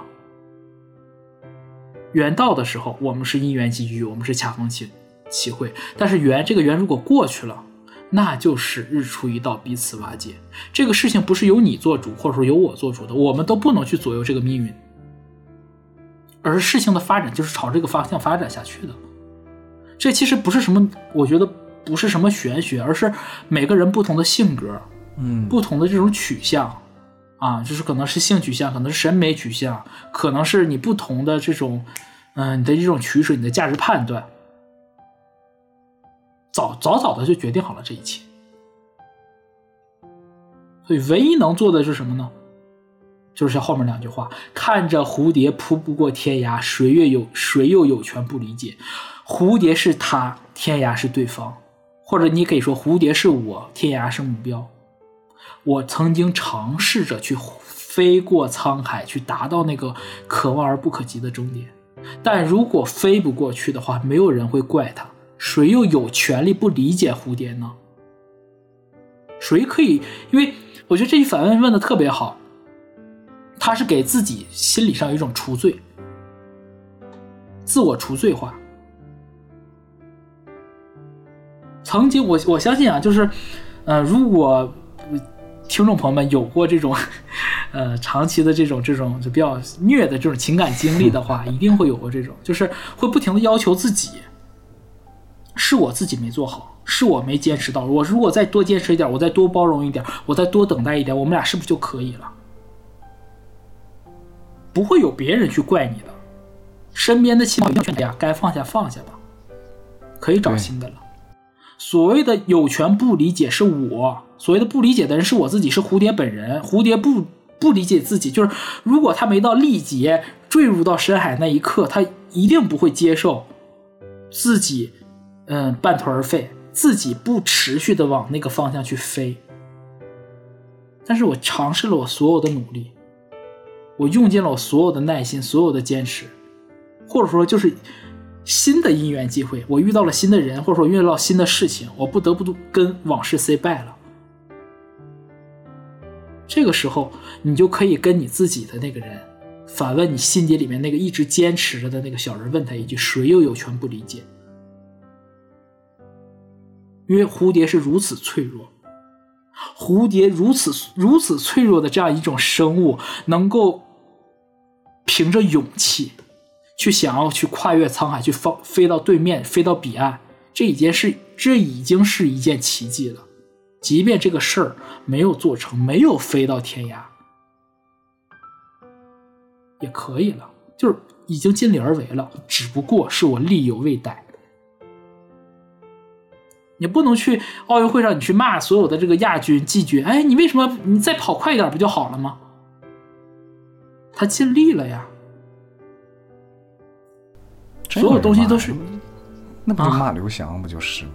人人是有怎么说呢？是有极限的，不是我光靠想我就能做到。啊，就好像比如说像像我们我们国家这个这个芯片对吧？最近这个正好华为 Mate 六零发发出来，啊，以前都说哎呀中国人搞不了啊，中国人做不出来，中国人做出来了。但这时候，特别是最近一段时间，网上就说啊，不用夸华为啊，那个东西也就是个中高端机，也就是个中端机，那个晶片也就是七纳米顶天了啊，跟那个三纳米、四纳米怎么比？没有人要比那个呀，人是你要你要尊重客观现实啊，你要尊重科科学规律啊。我挑战了我自己啊、嗯。啊，我我没爬到最高，我没做出来三纳米，我做出来七纳米就没有意义了吗？不是，不是每个人都可以坚持到最后，就好像什么呢？就你比如说像很像那个 呼兰曾经经常说嘛，说就是我们东北小孩儿打小练的两项体育，一个是滑冰，一个是乒乓球，很多人都去练，几十万是可能是几十万的人去练，最后留下来的就那一两个。看你能知道名字的，可能就是啊，张继科、马龙、许昕、樊振东，就这几个，是丁宁，是张怡宁，还有好多好多孩子们，你都不知道他叫什么名字。他是不是半途而废？他是，也不是，那就是力有未逮。人是有极限的，对。但是我没有做到最高的那一步，我就不值得被怎么说呢？我这个东西就没有价值吗？当然有价值啊，太有价值了。我愿意往前飞，我有勇气去做这件事儿，本身就是最大的意义了。所以这个事儿，有权不理解的只有我自己，你们都没有权利不理解。所以西野这句话，我觉得写的特别好的点就是，谁又有权不理解？既是问，我觉得如果放到我们今天的这个时，这个这个这个当下的这个时事里面，是问那些人，同时呢，在这个情感关系里面也是问自己。没有人可以有资格来责备你，你可以放过你自己。所以这首歌，我觉得，在这种氛怎么说呢，在这种视野上吧，是要比这个“如果东京不快乐”是要要要打得更开一点的。虽然这首歌比这个“如果东京不快乐”晚了呃早了一年，但是我在我我想，可能西爷的这种这种情绪变化也是在这种起伏的过程中的。那肯定的。你别说一年了，你在一天里都是起伏的。是，嗯，这个事儿是很难的一件事儿，很难处理、很难消化的一件事儿。好，然后我们继续下半呃这个副歌的第二部分啊。你是一封信，我是邮差，最后一双脚惹尽尘埃，忙着去护送，来不及拆开里面。完美的世界。这个如果说前面两句就千堆雪和长街还有一点点那种文学的上的意象上的话，这个第二部分就纯粹是禅宗的讥讽了。你是信，我是邮差，最后一双，你看惹尽尘埃，本来无一路，何处惹尘埃？嗯哼，对，你自然就能想到慧能六祖慧能的这个诗嘛。啊，信和邮差这个事情就特别好玩儿。你是一个客体，我是一个主体。你是一个死物，我是一个活物，对吧？就是他的这种比喻里面，他这里面强调更多的是什么呢？是在这段关系中的我，我这个人的主观能动性。邮差能对信做啥呢？投递，你只能送信，对，投递嘛，对，信也不是你写的，嗯，也不是寄给你的，你只不过是恰巧。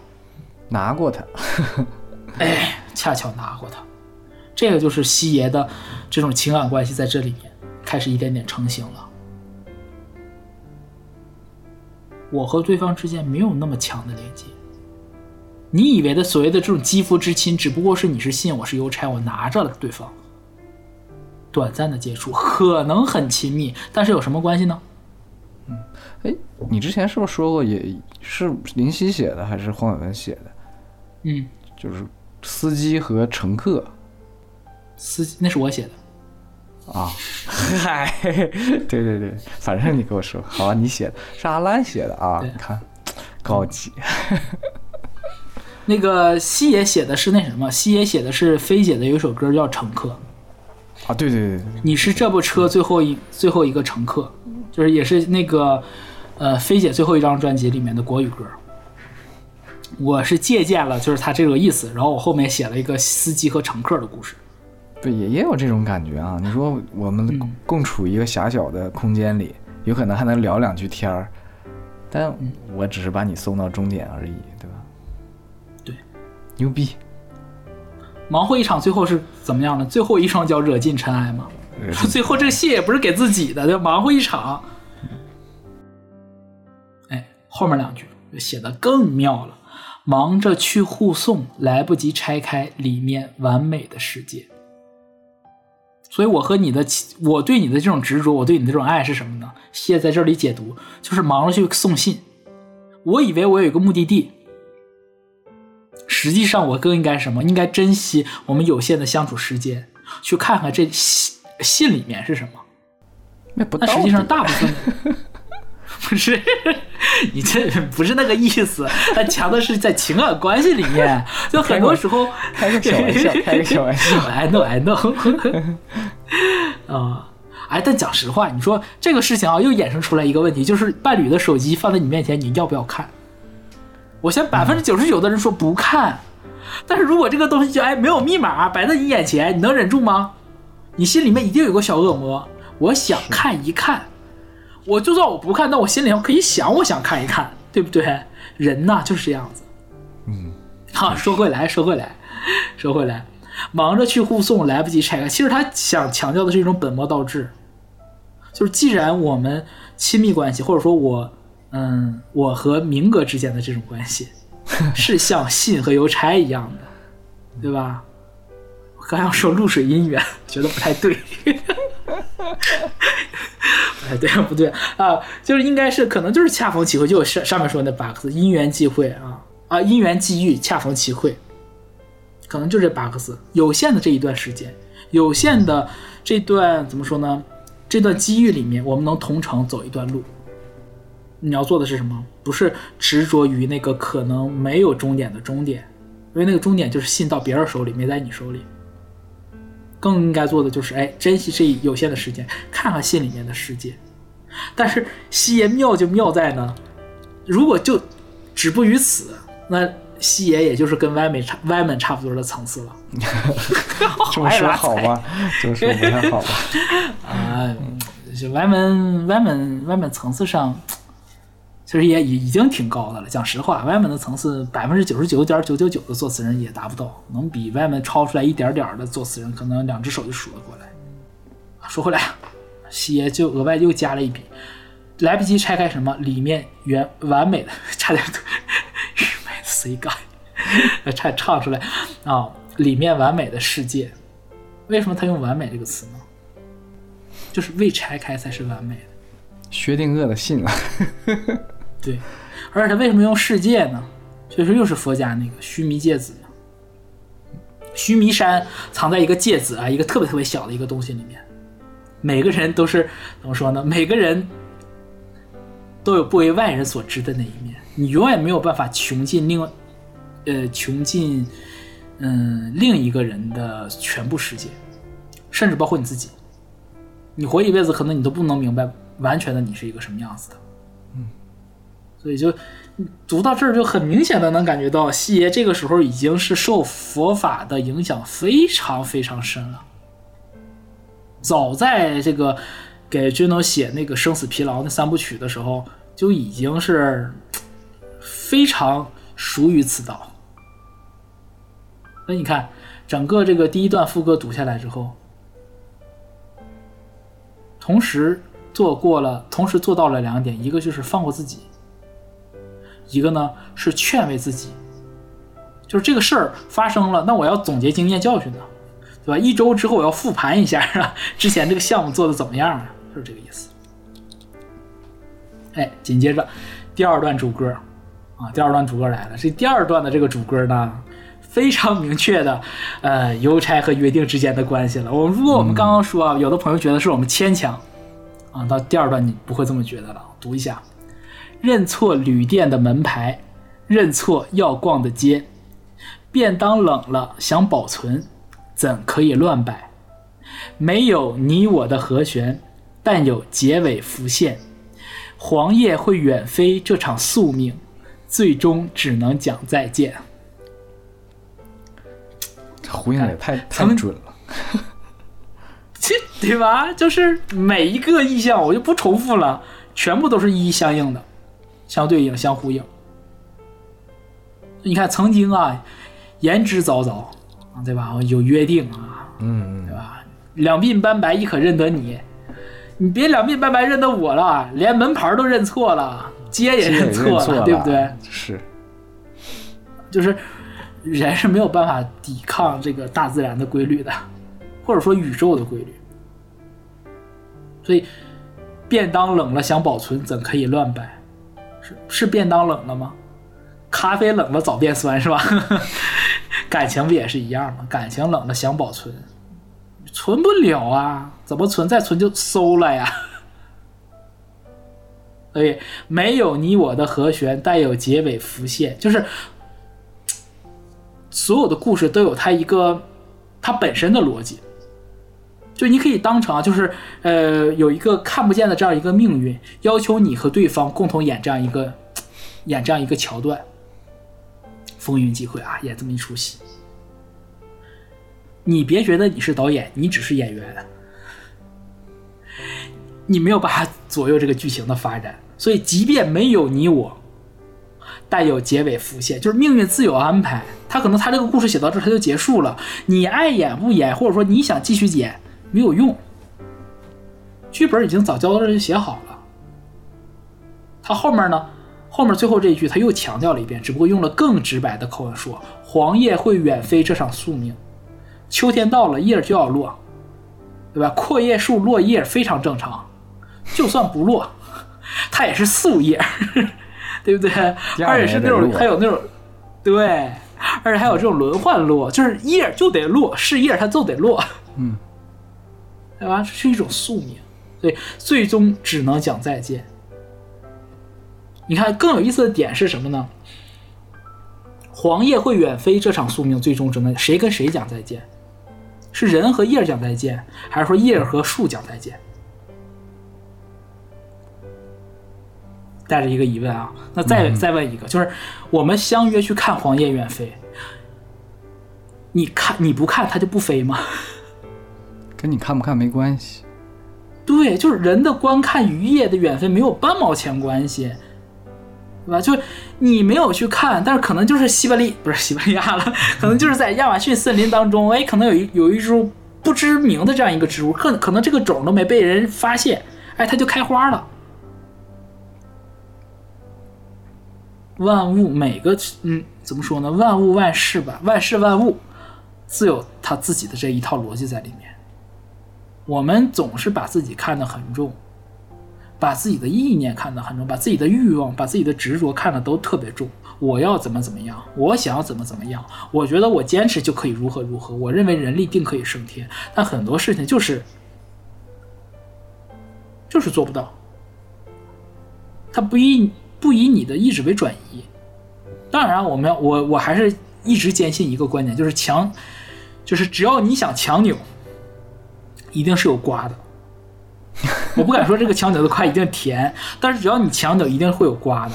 这个事情就还是回到就是今时今日，我们就说华为这个例子。呃，放到全世界其他的这个公司上，你比你比如说这个像当年这个法国著名的这个大公司阿尔斯那个阿尔斯通，被这个美国摆了一道啊，直接打的一蹶不振。嗯，多少公司都被美国摆了一道，东芝对吧？日本东芝，你稍微熟悉一点数码的朋友们也都知道。按照这个规律的话啊，所有谁都干不过啊！美国政府只要想制裁你，你就玩完啊！制裁华为，我的首先啊，我不是华为的粉丝，我强调一点，我不是华为，但是人家就是哎，我就要强扭，你说我不行，我就是要走一条道出来，我要想办法，我要活下来，强扭把这瓜扭下来了。你说问我现在会不会买华为的手机？我不会买，为什么？我觉得有点贵，同时呢还是终端机。但是我我出于很个人的一个，就是很私心的一个期盼嘛，我是觉得什么，就是我希望，嗯、所有的这数码厂商啊，都是越来越好。为什么？只有他们不断的去发展，不断的去竞争，我们才能买到更好的产品。这跟歌没有关系啊，单纯就说到这儿说一点。同样的，说回歌里面的这种事情，那就是如果你想强扭这个瓜，能不能扭下来？能，嗯，一定是能扭下来的。只不过就是你能不能忍受得了那个代价。如果你忍受不了那个代价，别自责，别去苛责自己，因为就像这首歌里面讲了，这个第二段的这个副歌，第二段副歌跟前面全部都一样，只有一句改了，就是看着蝴蝶扑不过天涯，唯独怪时间真快。第一段的时候就说什么？我们说谁又有权不理解？没有人有权，只要你能放过你自己，你就 OK 了。第二段是什么？他说怎么就时间就是这个这个转折特别突然，从不理解一下子变得哎时间真快了。其实我觉得到这块儿啊，你就是换成这几年特别火的那首歌，就是二手玫瑰的。哎呀，我说命运呐！这句话表达的意思就是和唯独怪时间真快是一样的，就是不是你不行，而是这个怎么说呢？这个光阴，这个命运，这个不可琢磨的时间尺度，让我忍受不住了，让我坚持不下来了。因为你，我刚才说了，强扭的瓜，强扭这个事儿本本身就是逆天而行，对吧？你看那个小说里面、电视剧里面演逆天改命都要付出代价的，天谴，呃渡劫，哎，嘎嘎，对吧？嘎嘎大雷劈，对，对不对？所以，如果真的出现了这种事情，你说什么？你就是天道难违。如果你成功了，那就是人定胜天，无论哪样都没问题。要怪就怪什么？唯独怪时间真快。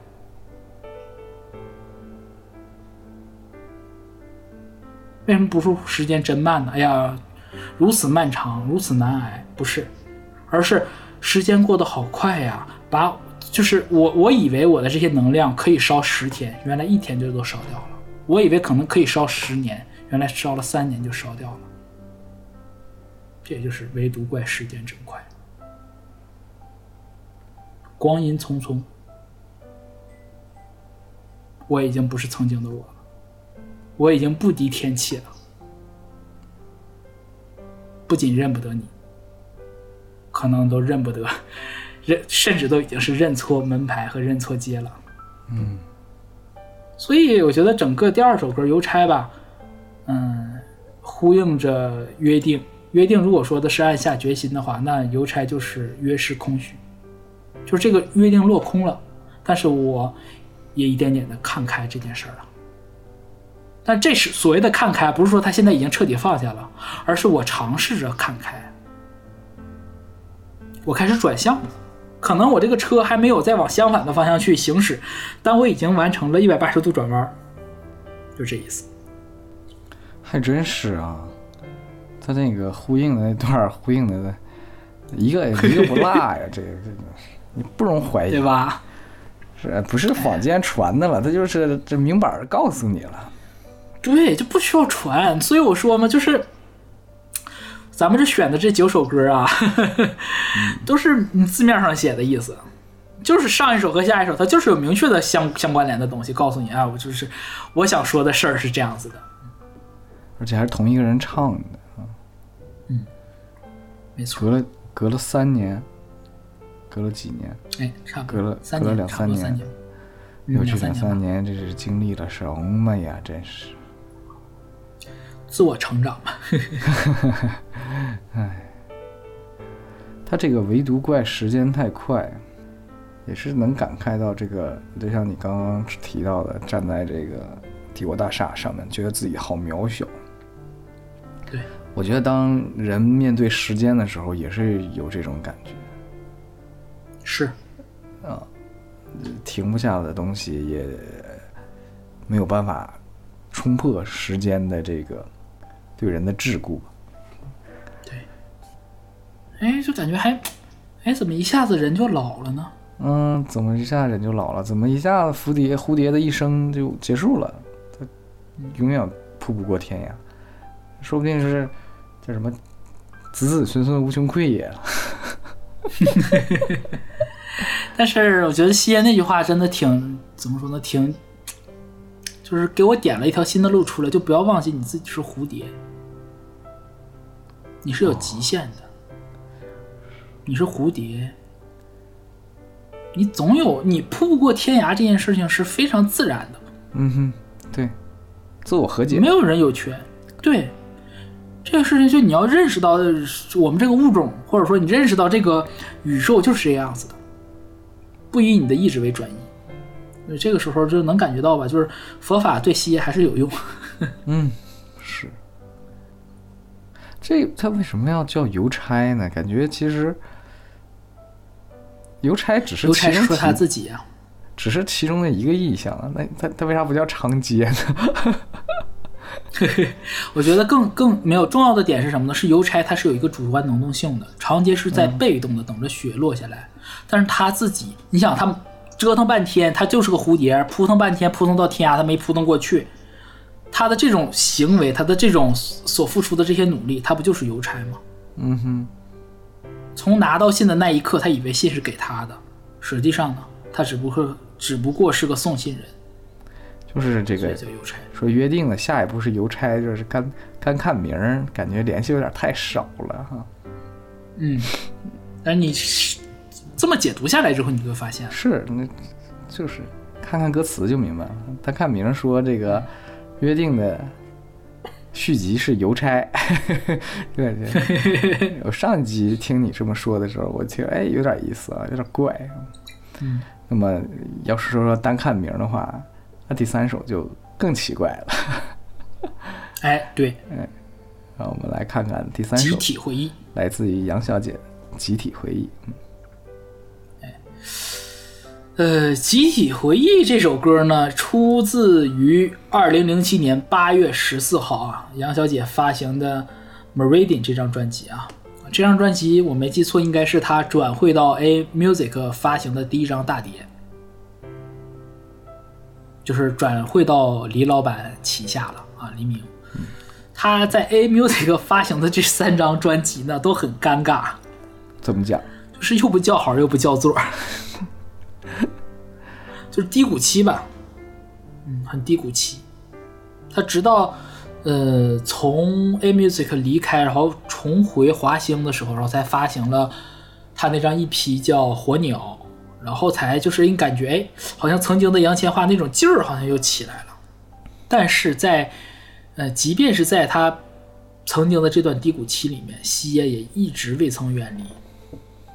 而且还在尽心尽力的去写杨小姐的故事，也在写自己的故事。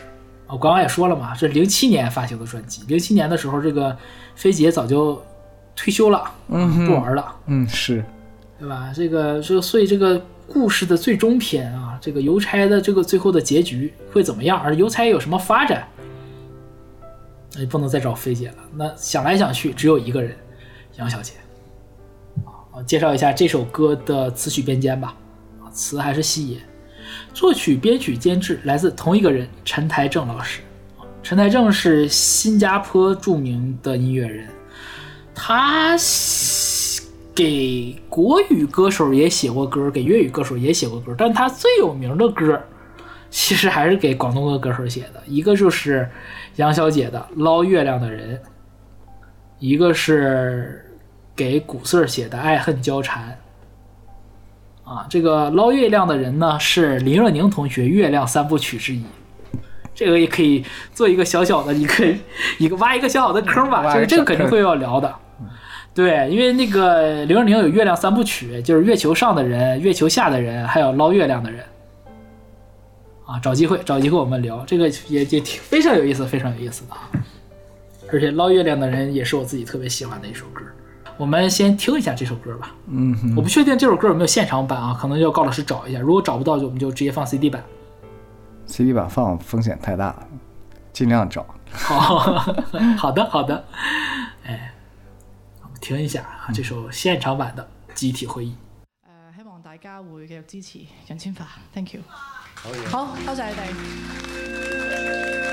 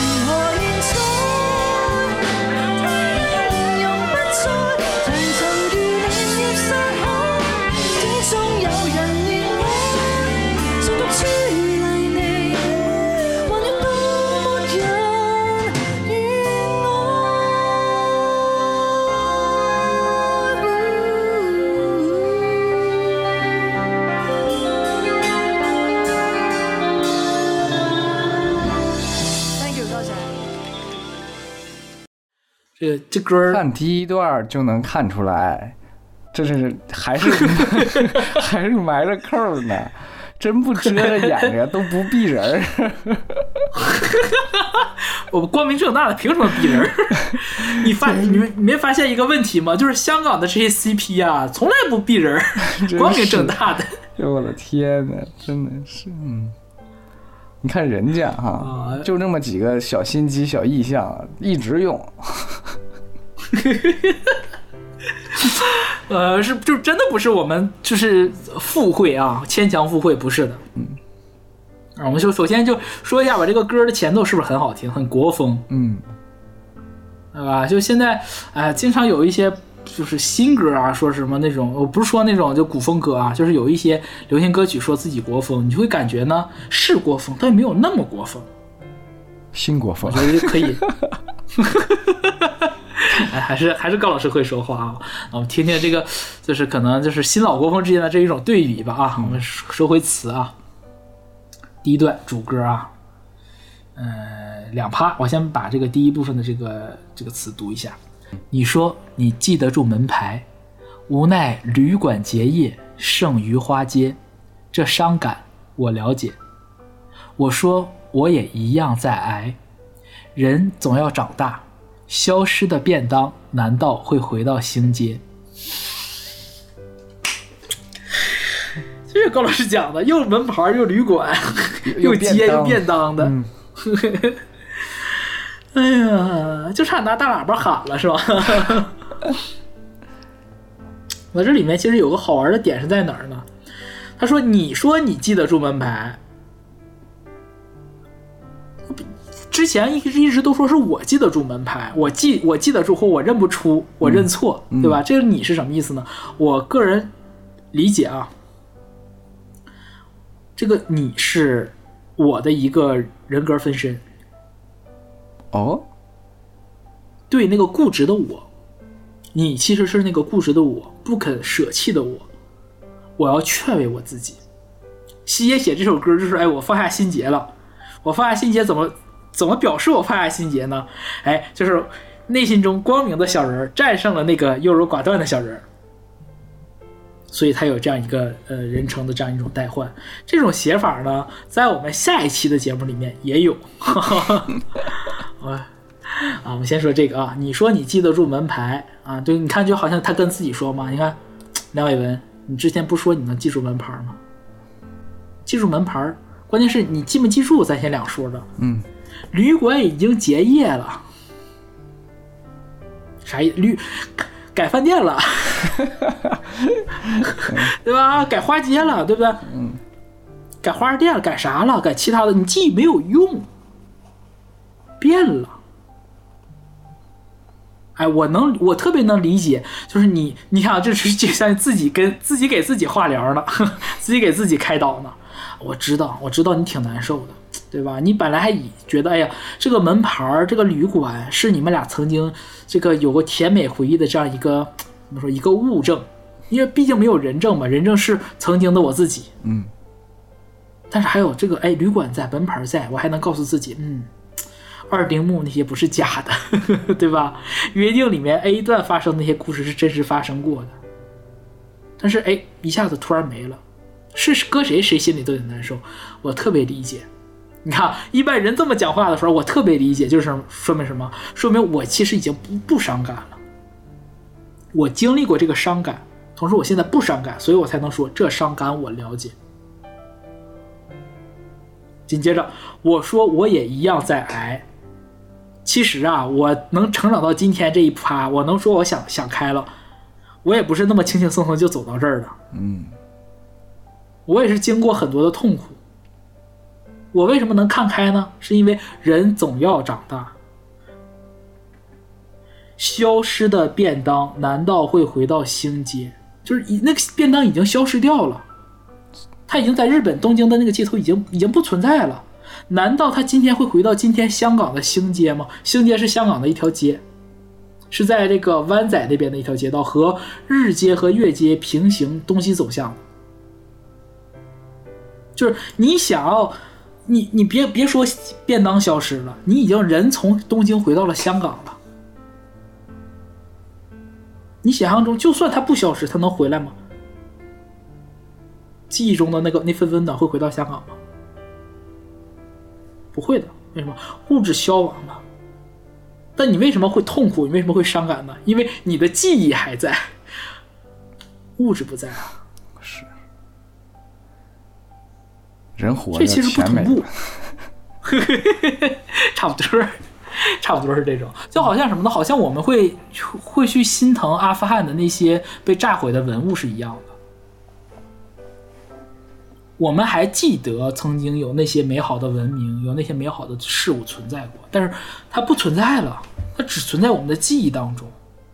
我们想给后人看，我们想给别人证实，甚至我们想证明给自己看。你看，曾经有一份这么美好的东西存在过这个世界上。我拿什么告诉他，这个文明存在过，这份爱情存在过，没有物证，不同频。你会发现，精神的世界和物质的世界相背离了。紧接着第二第二趴的这个呃主歌啊，纪念沿路铺展都变名胜，原来悼念竟依赖眼睛，码头难让我度过彼岸旅程，然而无限人做见证，拆卸了的心境，又好又好懂又不好懂。好懂啥意思呢？就是啊，你看不已经说了嘛，就是这个这些东西都不在了，对吧？旅馆也不在了，便当也不在了，甚至是告诉你原以以前那个咱俩走半里长街时候，两边的这些店铺啊，现在都变成变成保护文物了，就类似于我们哈尔滨啊老道外现在都变成这个历史保护街区了，变名胜了，不再有人在里卖货了啊，就这意思。这时候他提出来一个，他提出来一个抛出来一个特别好玩的点啊，就写写的，原来悼念竟依赖眼睛，啥意思呢？就是纪念品和遗物都不在了。所谓的什么纪念，就是我们感情的纪念品，我们爱情，我们爱过的这些遗物。那什么是遗物？那是街灯，那些旅馆，那些店铺，这些东西都不在了。这些东西不在了，可往事还在。但是这时候他要打一个问号：如果纪念品和遗物不在的话，往事如果还在，那你为什么要难过？还在还消，你真正在意的东西它还在啊、记忆没有死啊。如果说你所有的回忆啊，就好像我们刚刚举那例子，所有的曾经的古文明，随着这些文物一起消失了。如果是真的这样消失的话，那你难道我们记录曾经的感情，记录曾经的文明，是用眼睛在记录吗？这这这种就太他妈佛学了，对吧？就是你为什么哭？这个举举个例子吧，比如说，就可能举个特别特别粗浅的例子啊，就是哎呃，这个这个前男友送了我一个这个呃一个八音盒，八音盒坏了，八音盒坏来我就开始哭，难过，难过什么？哎，他送给我最后的纪念物不在了，你哭那个东西，你更深层次的哭的是什么？我和他最后的爱的情节不在了，啊，只有这个东西证明他爱过我，但是他爱不爱过你这件事儿，不是应该存在你脑海当中吗？难道是靠东西来证明对方爱不爱过你吗？这其实有点类似于像，像这个就是战国时期的那种，哎，春秋战国时候的那个名实之辩，到底哪个是实和名之间的这种关系到底是在哪？就是人的记忆、真实发生的事儿，还有一个物质，这三者之间到底一种怎么样的联系？实际上，西言的意思就是悼念不需要靠眼睛，就是这意思。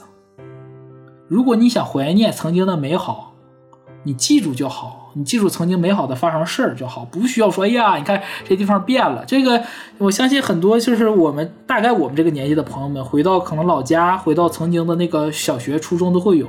就像那个曾经童梦楠老师不是说过吗？北下关小学没了，莫南你的根儿没了。莫南的根儿是，不好意思，童北下关小学是没了，但是北下关小学留给童梦楠老师的这个快乐回忆还在啊。甚至这个快乐，甚至北下关小学通借由童梦楠老师的这个脱口秀的段子，活在了我们每一个听这个段子的人的心中。嗯所以你说你到底你悼念那段美好的时光，你是你是你是悼念那个学校消失吗？还是悼念什么？你要想明白这个事情。就是我觉得人可以活在过去，但是你活在过去的时候，你得先想明白，我是活在过去的哪儿，不能抱着就是抱着个死物，这就有点有点本末倒置了。啊，紧接着下一趴，码头难让我度过彼岸旅程。你听这话，我就看到这 这一行字，我就想到“此行普渡”四个大字，又是码头，又是渡过，又是彼岸的，就渡我出苦海的意思吗？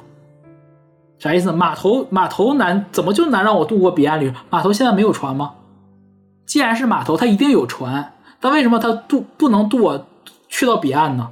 是因为今今日之舟是渡不了昨日之人的，因为我就是那个你呀、就是我的另外一个人格，那个你还活在昨天，还会因为就是这个沿街的这些店铺变成名胜而感到悲伤，你还走不出来，你还走不走不出曾经的那个怪圈，你走不出曾经的那个世界，所以今天的舟怎么能渡昨天的人呢？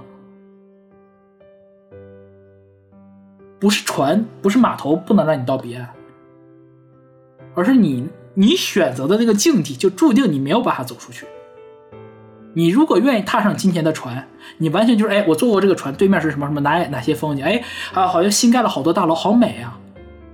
如果你出不去，你就算从这个码头上坐坐上了今天这条船到对岸，哎呀，原来我们俩一起约会过的这个地方全都扒了，怎么怎么改成商场了？以前不是饭店吗？是你不接纳，这个是我觉得，这其实还是佛家那套那套东西吧。然后更好玩的点是在哪？是在最后这句话：“然而无限人做见证，拆卸了的心境。”首先，这个“拆卸”这个字用的特别好，就是昨天可能特别美好，但它就像一幅过时的画，它可能是个人文物，但它摆在今天可能就是你一幅古画，摆在一个可能是一个嗯，比如说一个一个南美风的，或者说摆在一个东南亚风格的一个家居里面，它就不那么合时宜。我们要拆下来，我们拆下来是要把它丢掉吗？不是，把它擦擦灰，好好的收好。它是很珍贵的，那我要把它拆下来。我不是说我把它摧毁，不是把它丢弃，而是拆卸。拆卸什么？不是画，是心境。那这个东西拆下来之后，它就没有意义了吗？啊，拆下来就被别人忘了吗？不是，他前半句说了，无限人做见证。为啥无限人做见证？两层含义，一层含义呢，就是可能西爷西爷的生命当中见证过这些事情的他的亲朋好友们，对吧？或者他人生当中出现过的这些人们做过见证。更宽一点的，所有听过约定和邮差的人，对对对，甚至不仅仅是见证西爷的，也是见证我们彼此的。从约定到邮差，如果我们听这两首歌深有感触，那证明什么？我们都彼此同频了。只不过我们素未谋面，我们互相不认识，但是你说我们见没见证彼此的这个心境呢？见证了，这就是高的点。所以到第一趴主歌的时候，第一趴主歌结束就已经能明白为什么叫集体回忆了。啊，在这儿呢啊，无限人见证就是这个事情呢。你看，你能很明确的感觉到什么呢？西爷在尝试着他真正的放下，他甚至甚至在对心中最后的一丝执念在 say bye，在做告别式。但他不想仅仅是自己去告别过去，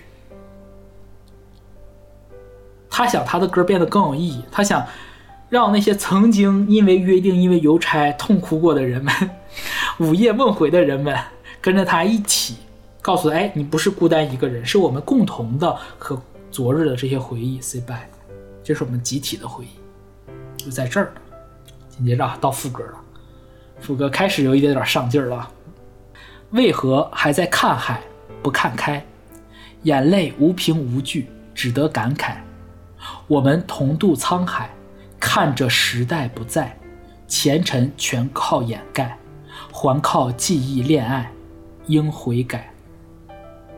先说前两句啊，这个如果听那个发在唱粤语版的，不是 听发在唱的时候，你会感觉到看海不看开，它其实你听的时候都是是相同的相同的读音的，这是特别好玩的这样一种一种文字游戏，一点点谐音的梗。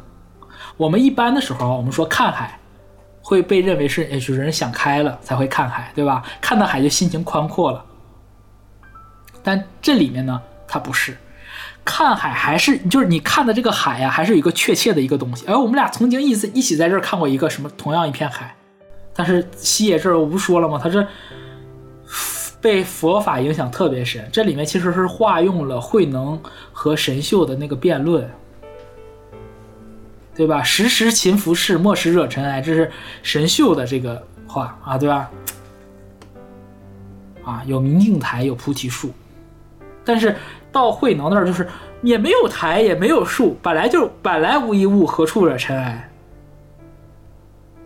本来无一物，你何来的邮差？何来惹惹的一一脚的尘埃呢？嗯嗯，本来连海都没有，应该它原本就是看开的，你连海都不需要看。所以这个就是这个点，其实他在问自己，也是在问我们每一个人，为什么还在？就是你以为你可能是你找了一个转移你目标的一个标的物在看，你觉得看它之后会让你心中的这种执念，让这种忘不去、过不了的这个坎儿呢一点点变淡。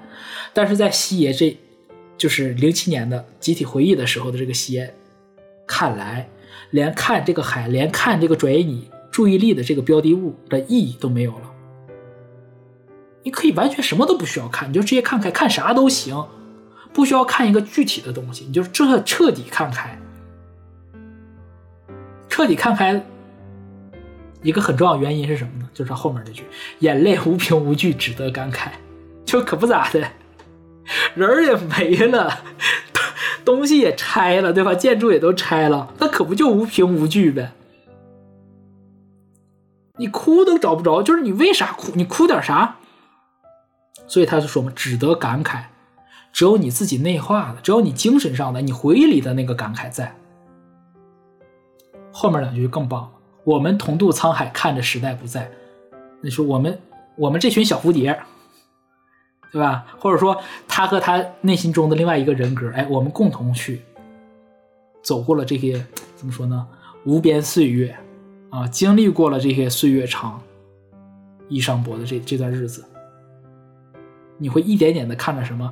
不光是呃沿路随歌声蜕变了，而是时代不在了。时代不在的证据是什么呢？就是这个建筑都没了，嗯，我的门牌也我也都认错，全部都变了，前尘全被覆盖了。你就你听这个点啊，它不是前尘被毁灭，而是新的东西推掉推掉了，而又在上面又重新盖起了新的高楼大厦。就好像杭州有那个南宋御街，你会发现哦，南宋御街比现在的那个，呃，我们杭州的那边那个步行街低了特别多。为什么？因为就是一代一代的，就是这个朝代湮灭了，然后新的一个朝代呢，就在它的基础上又建新的街，新的朝代又在上面又盖新的楼。那你说，能说我为了怀念曾经这个南宋的这些美好时光，我现在不做步行街？我两边建筑全都不盖了吗？我不发展城市了吗？一样的。你要接受，就是新陈代谢这件事儿。新陈代谢这个东西不仅仅是你的生物机能，所有事情都是这样子。新陈怎么说呢？就是不代表新的来了，旧的就一定离我们远去。它还在那儿，就好像南宋御街一样，它还埋在那里。但你不会再去用它了，你也不再去怀缅它了，不会从那里走不出来了。他把这个东西呢，西爷在这最后这一段话里面更具象的说出来：还靠记忆恋爱应悔改，就是靠记忆恋爱这个事儿，是每一个爱而不得的人都曾经患过的病症，嗯，没错，活在记忆里嘛。对吧？在记忆里找你，他把这个事儿直接就病因直接点出来了，他怕我们听不懂，直接大白话写出来：还靠记忆恋爱怎么样？应悔改。你看他用的“应悔改”这三个字，其实态度是很强硬的，很明确的告诉你这样做不对。为什么不对？他还没讲啊。我们再看第二段主歌：你我也要感谢未来，人早已不在，轻舟怎承载，陪着你拂过苦海。我读这段的时候，我就特别想到了这个啊，这第二段主歌的第一趴啊。我读这段的时候，突然就想到了那个《西游记》倒数第二回啊，九十九回的时候，就是那个唐僧在那个凌云仙渡啊，对吧？那个接那个接引佛啊，要要让他上那个无底船，就说哎呀，就是过到灵山了，走到一半，突然看到河里飘来一具尸体，啊，是死去的唐僧，嗯啊，大家都跟他庆贺。我突然就想到这一段了，就是你你我要为什么要感谢未来？就很多时候你自己是没有办法往前走的，但是时间会推着你往前走。唐僧有的时候可能他不想往前走，但是白龙马会载着他往前走，时间就会推你一把。更好玩是他人早已不在，轻舟怎承载，陪着你拂过苦海。这个人其实指的不是一个现在的你，而是曾经过去的你。过你你总想回到过去，总想就是哎，我曾经跟他美好的感情，但是你想没想过，不仅仅过去的他不在了，过去的你也不在了。如果过去的人都不在的话，今天的这条轻舟怎么能载着你去渡过苦海呢？就像我刚刚说的，码头为什么过不到彼岸，就是这个原因。能过去的唯一方法，就像唐僧一样，你把你那具凡胎，你把你那具肉身丢掉，重新活一个新我，你就成佛了。就是有些东西回不来，就是回不来了，过去了就是过去了，是吧？像我刚刚说嘛，这唐僧在凌云仙渡，我看到“凌云”两个词的时候，又想到了另外一个著名的台词：“ 云里 凌云峰一别，已是终生大错。”什么玩意儿？带我回凌云峰，嗯，对不对？你说甄嬛到最后的时候，一直跟这个果子狸说说带我回凌云峰，带我回凌云峰，能回去吗？回不去，嗯，对不对？就算是终身大错，能怎么样呢？你还是要变成熹贵妃，臣妾现在是钮祜禄甄嬛，看着很戏谑，但是同样的道理，就是你要人要往前走嘛，而且是你不想走的时候，时间就会推你一把，帮你往前走。哎，咱看接着看这个这第二段主歌第二趴啊，挂念何用依恋古老名胜，情人面目早超越眼睛，码头存在也没法可再造旅程，随时代巨轮在压碎过气了的阴影。你看前两句就是证实了我们刚刚说的那句话嘛，对吧？挂念这个事儿不需要靠一个物证来，不能说哎这个呃旅馆在，店铺在，我们的爱情就在，我的回忆就在，不需要，你心里面心里面记着就好了。嗯，对吧？甚至是包括什么情人的面目、情人的脸，你不需要说是这个小明就是三十年如一日，还保持着年轻时候的面容。你脑海中记住那个街灯染染出一脸黄的那张脸不就好了吗？情人面目早超越眼睛，可不是呗？你已经不是拿眼睛去记了，不是记他的色相了，而在你，而是你的记忆当中，你把你所有的故事、情感、景色、快乐时光，全部都储存在你的脑海当中，甚至是对于西叶来讲，或者说对于我们所有听歌的人来讲，你所有的苦涩也好、美好也好，那些回忆都存在这些歌里，旋律一响起就是你，总是你，对不对？所以就不要主，他到这儿，西叶是真的是彻底放下了，他不着相了，不着相了。嗯哎，只有这个才代表他，只有这个才代表爱情，不是？美好的爱情在不在？还在呀、在歌里啊。逝去的情感在不在？在呀、没有流失，还在那儿啊。它不是随着关系消失而而这种美好就消失，美好一直在，关系不在了，名声不在了，店铺不在了，那个东西还在。即便你的记忆不在，它那曾经的美好也存在其他人的记忆当中。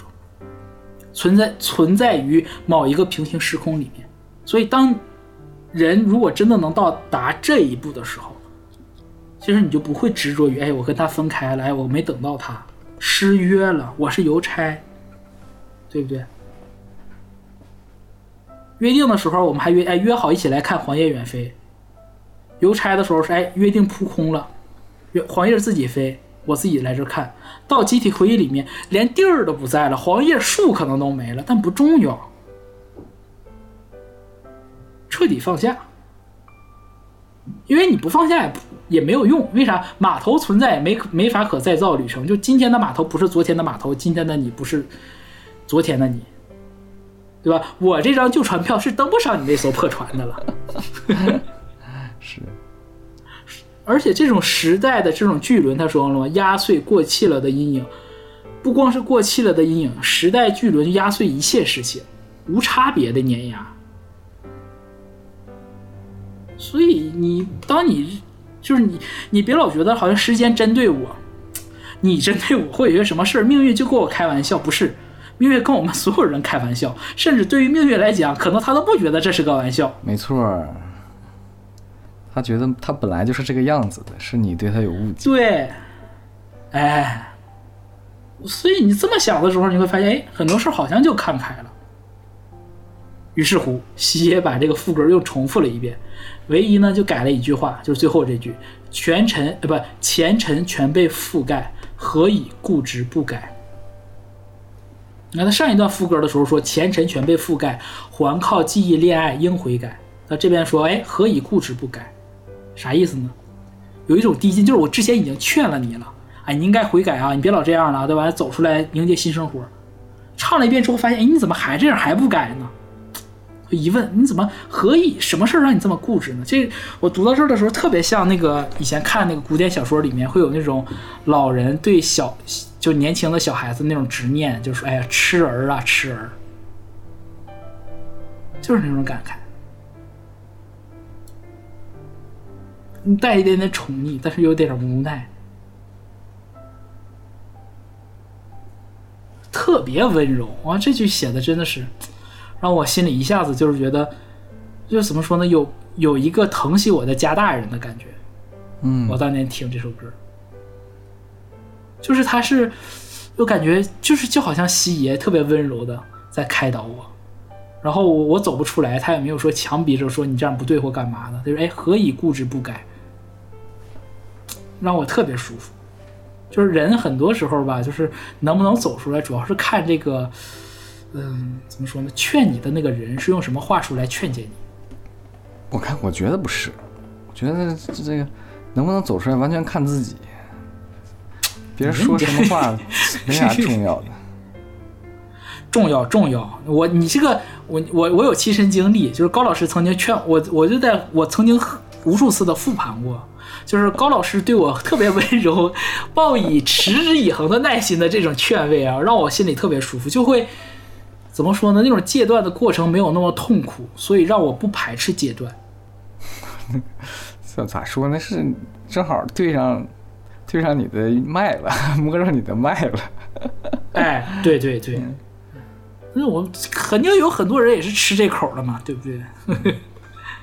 好啊，我们这个紧接着第三段副歌，他这个这首歌副歌好多呀、他唱了五次副歌，好像是，嗯，唱了五次。第三段副歌前两句没改，为何还还在看海不放开？眼泪无凭无据，都只能干海。这两句没变，后面两句改了，特别有禅理的两句话啊：繁荣随顽石化开，不堪往事连载。难道靠泥泞怀念你漫长旧爱？这事儿其实说的就是沧海桑田，物是人非，对吧？嗯，啊，石头都化开了，已经不堪往事连载了。难道你靠什么？靠泥泞吗？这泥地里头，在这个泥泞的地，你北方朋友应该熟悉啊，特别到雪天一开春儿雪一化，啊，真是很脏。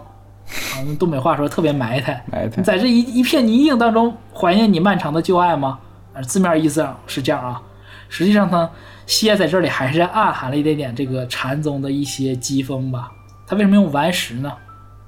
熟悉谢的朋友都知道啊，他给林峰有一首歌就叫《顽石》，但是“顽石”这两个字呢，又出自于一个禅宗的一个典故，就是晋朝的这个道生法师当年对石头讲经，就形容他的这个佛法呀精妙精妙到什么程度呢？他给佛石头讲经，石头都会点头了，哎，听懂了，就是顽石点头这么一个故事。嗯，所以他就是繁荣随顽石化，石头都看开了，你怎么看不开呢？君不见多少磨牙时刻呀！中国历史上那老些磨牙时刻都没等人发觉呢，就毁于天灾人祸了。石头那么硬，都记载不了发生过的这些历史，更遑论一个门牌、一份便当呢？嗯哼，人是怎么能够凭借外物来记载呢？即便这个外物是岩石，说甚至是你这个事儿，你往大想一点儿，就是人类现存的这个历史，我们可考的这些历史，相对于真实历史来讲，真实发生过的那些事儿来讲，一定就是九牛一毛，沧海一粟。肯定的。万分之一才被记录下来了，万分之那个九千九百九十九点九九九都遗失掉了，那更遑论你我的这点点情事呢？我觉得这个解读是是，嗯，你要这个解释，我怎么说？我觉得这个劝慰吧，一定是要建立在听者已经是在看开的边缘听，才会真的看开，要不然就是说了跟没说没啥区别，就是对牛弹琴。那后面这句“难道靠泥泞”，这个泥泞我有三重解读。第一重就是我们刚，哎，第一重我们不刚说了吗？这个这个这歌刚开始就说了，曾经的建筑都不在了，拆迁现场能不泥泞吗？这第一个，第二个呢是延续邮差那首歌的意象。邮差那首歌我们说了是什么？你是千堆雪，我是长街，对不对？嗯，直到细雪飞入远处深海，雪下来了，雪总有化的一天。我刚刚已经说了，雪化的时候就是满地的泥泞，雪化的长街。第三层就是我的记忆，我的记忆经过这些年，我反复的去重历，已经被我踩得满是泥泞了。你以为还是很多美好，但是因为你反复的去践踏那一段时光，是为什么叫泥泞呢？就是它已经斑驳了。它已经不是那么清晰了，甚至有些片段、有些故事是怎么发生的，你可能已经模糊掉了。以前你可能还能看到，哎，地上啊这个柏油马路画的线儿或干嘛，现在你全都看不到了，不清晰了。难道你还要在一个唉这样一片变得越来越模糊、越来越糟糕的这一段回忆当中去怀念你漫长的旧爱吗？这西野提的一个问题。我觉得你这个第三个解读这个泥泞解读的好。正常来讲的话，就是世上本没有路嘛，走的次数多了，走出了路。那为什么它这个路它是泥泞的呢？就有个天气在，有个有雨雪。有雪，有这样的一些有个天气在，就是说我走在我走在这儿的时候，并不是特别愉悦的，或者是温暖的，它对它是潮湿，是晴天朗日的，对，它是潮湿，它是阴冷的，它有一些刺骨的东西在，甚至而且每走一次就留下一点脚印。对，甚至是可以说，我走的时候我也是哭泣的，我是痛苦的，对，哦而且很艰难。啊，这个泥泞带劲了啊！还得是西医，还得是他。是是是，还是你解读的好。然后第，别别别别，你快快别这么商业互吹了。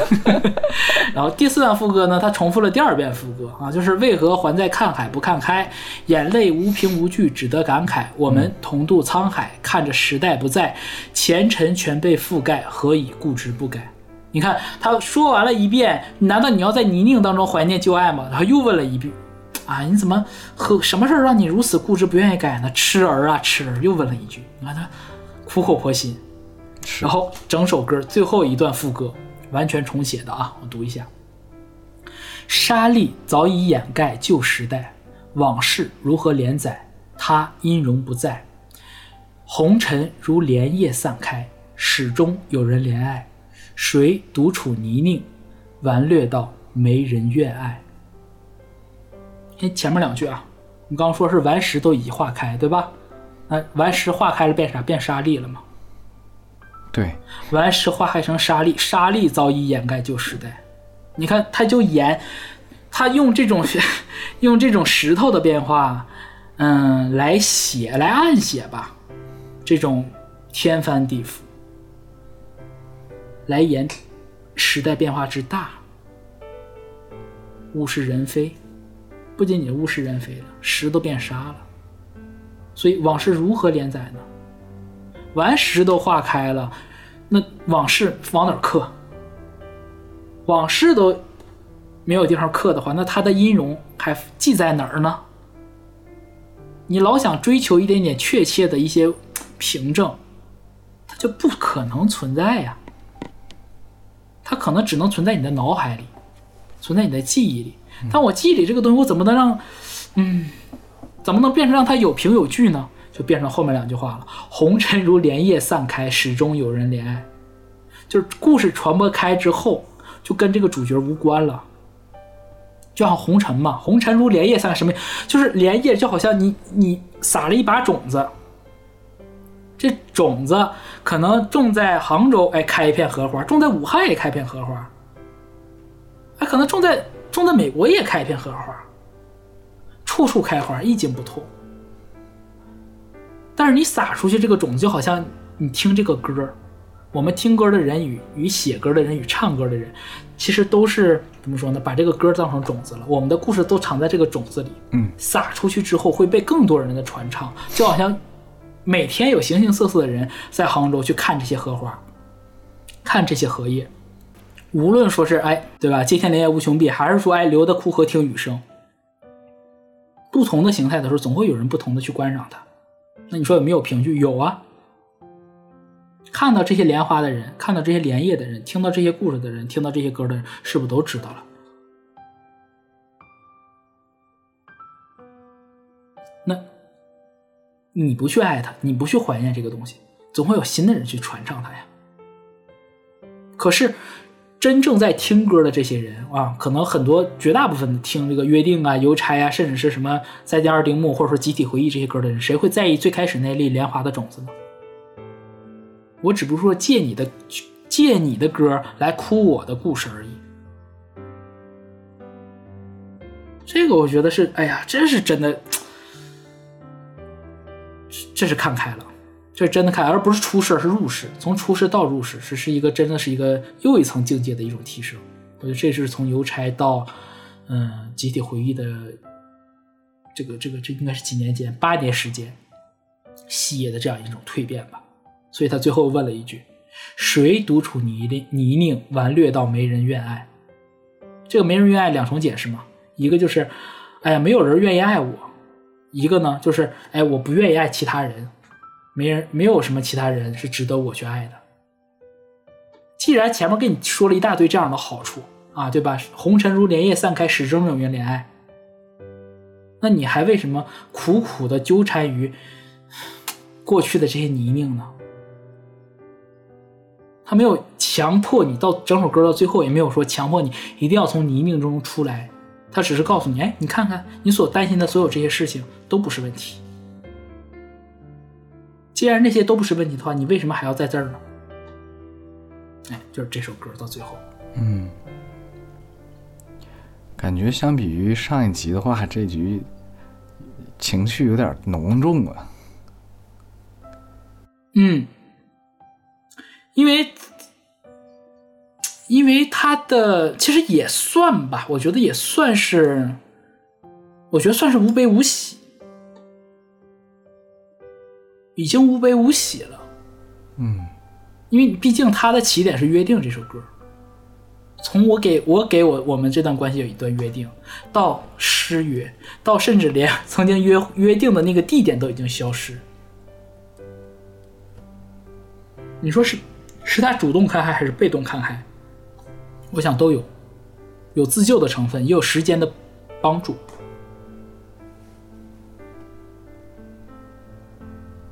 但更好的点是我我很喜欢这句话，就是“红尘如莲叶散开，始终有人怜爱”。当然，这个“始终有人怜爱”也可以理解成就是，唉，你走出去，你走到新的世界里面，还会有人怜爱你，嗯哼，就是这样子。不要怎么说呢？就是我们总会去去寻根寻根，去这个追根究底的，就是，哎，去把所有事情都溯源。但实际上，你生活当中，你看一朵花的时候，你不会想到它那个种子是什么样子的，你只要看花看叶就好了。是，甚至是你你喜欢看枯荷，你就看枯荷；你喜欢看莲叶，你就看莲叶。喜欢麻都行，你喜欢吃莲蓬也行，都可以。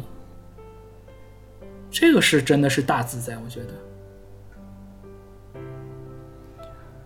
好啊，那我们又花了很细致的啊讲解了这三首歌，嗯。也是由这个出外景三部曲的第二首《约定》，然后加上两首，嗯。哎，这个我觉得都不是衍生曲了啊，它就是故意 写，他是故意约定三部曲啊，嗯，到最后阿兰也是从这个呃禅宗啊，从佛家的角度啊，为我们剖析了一下西爷的可能性的一个心路历程、啊，是吧？我们不说的太狂妄，对吧？对对对对对对对，不过毕竟还有那么多要死要活的歌。然后下一期呢，就是我们这个《出外景三生三部曲》的最后三首了，啊，也给大家介绍一下吧。这个第一首呃，卖个关子，啊 第一首可以说，啊，那第一首后边两首可以卖个关子那 OK 吧？我还以为说 每次都都说呢啊，我都直接把下一期的这个歌单直接写在这个我们听友群的群公告里了。那这这那这期就不写。哎，你可以，你可以写在没有，你可以写在群公告里，你可以写在群公告里，这样是让朋友们加我们的群，可以吧？OK 的啊，大家如果说对这个旺角陶瓷城啊很有兴趣，可以加入我们的听友群，无论是哪个平台，在节目简介里都有加入我们听友群的方法啊。嗯，然后这就是我们啊《出外景三部曲》三生三部曲的中篇啊，最后将、下周我们将迎来这个整个九首歌这个九首歌大歌单的下篇最终篇。嗯，对，阿兰就不预告了啊，大家知道的就是有一首《下一站天国》来引领的对，一个三首歌的小节目啊，希望大家能够支持啊。然后希望大家，呃，我再额外补一句吧，希望大家就是，呃，我们这个系列节目，如果听得喜欢的话，帮我们多多的转发，因为就是，嗯、做这个系列其实还是挺希望被人听到的。网上关于这个这段故事的传言解读特别多，各种各样版本。嗯那我们不敢说我们解读的是解读的是完全正确的，但我们敢说我们这个解读应该是市面上不太有的。嗯，嗯嗯嗯，所以希望真的希望被更多人的听，被更多人听到我们的这种解读吧。嗯，OK 啊，那么本期就是这样，我们下期再见，拜拜。拜拜。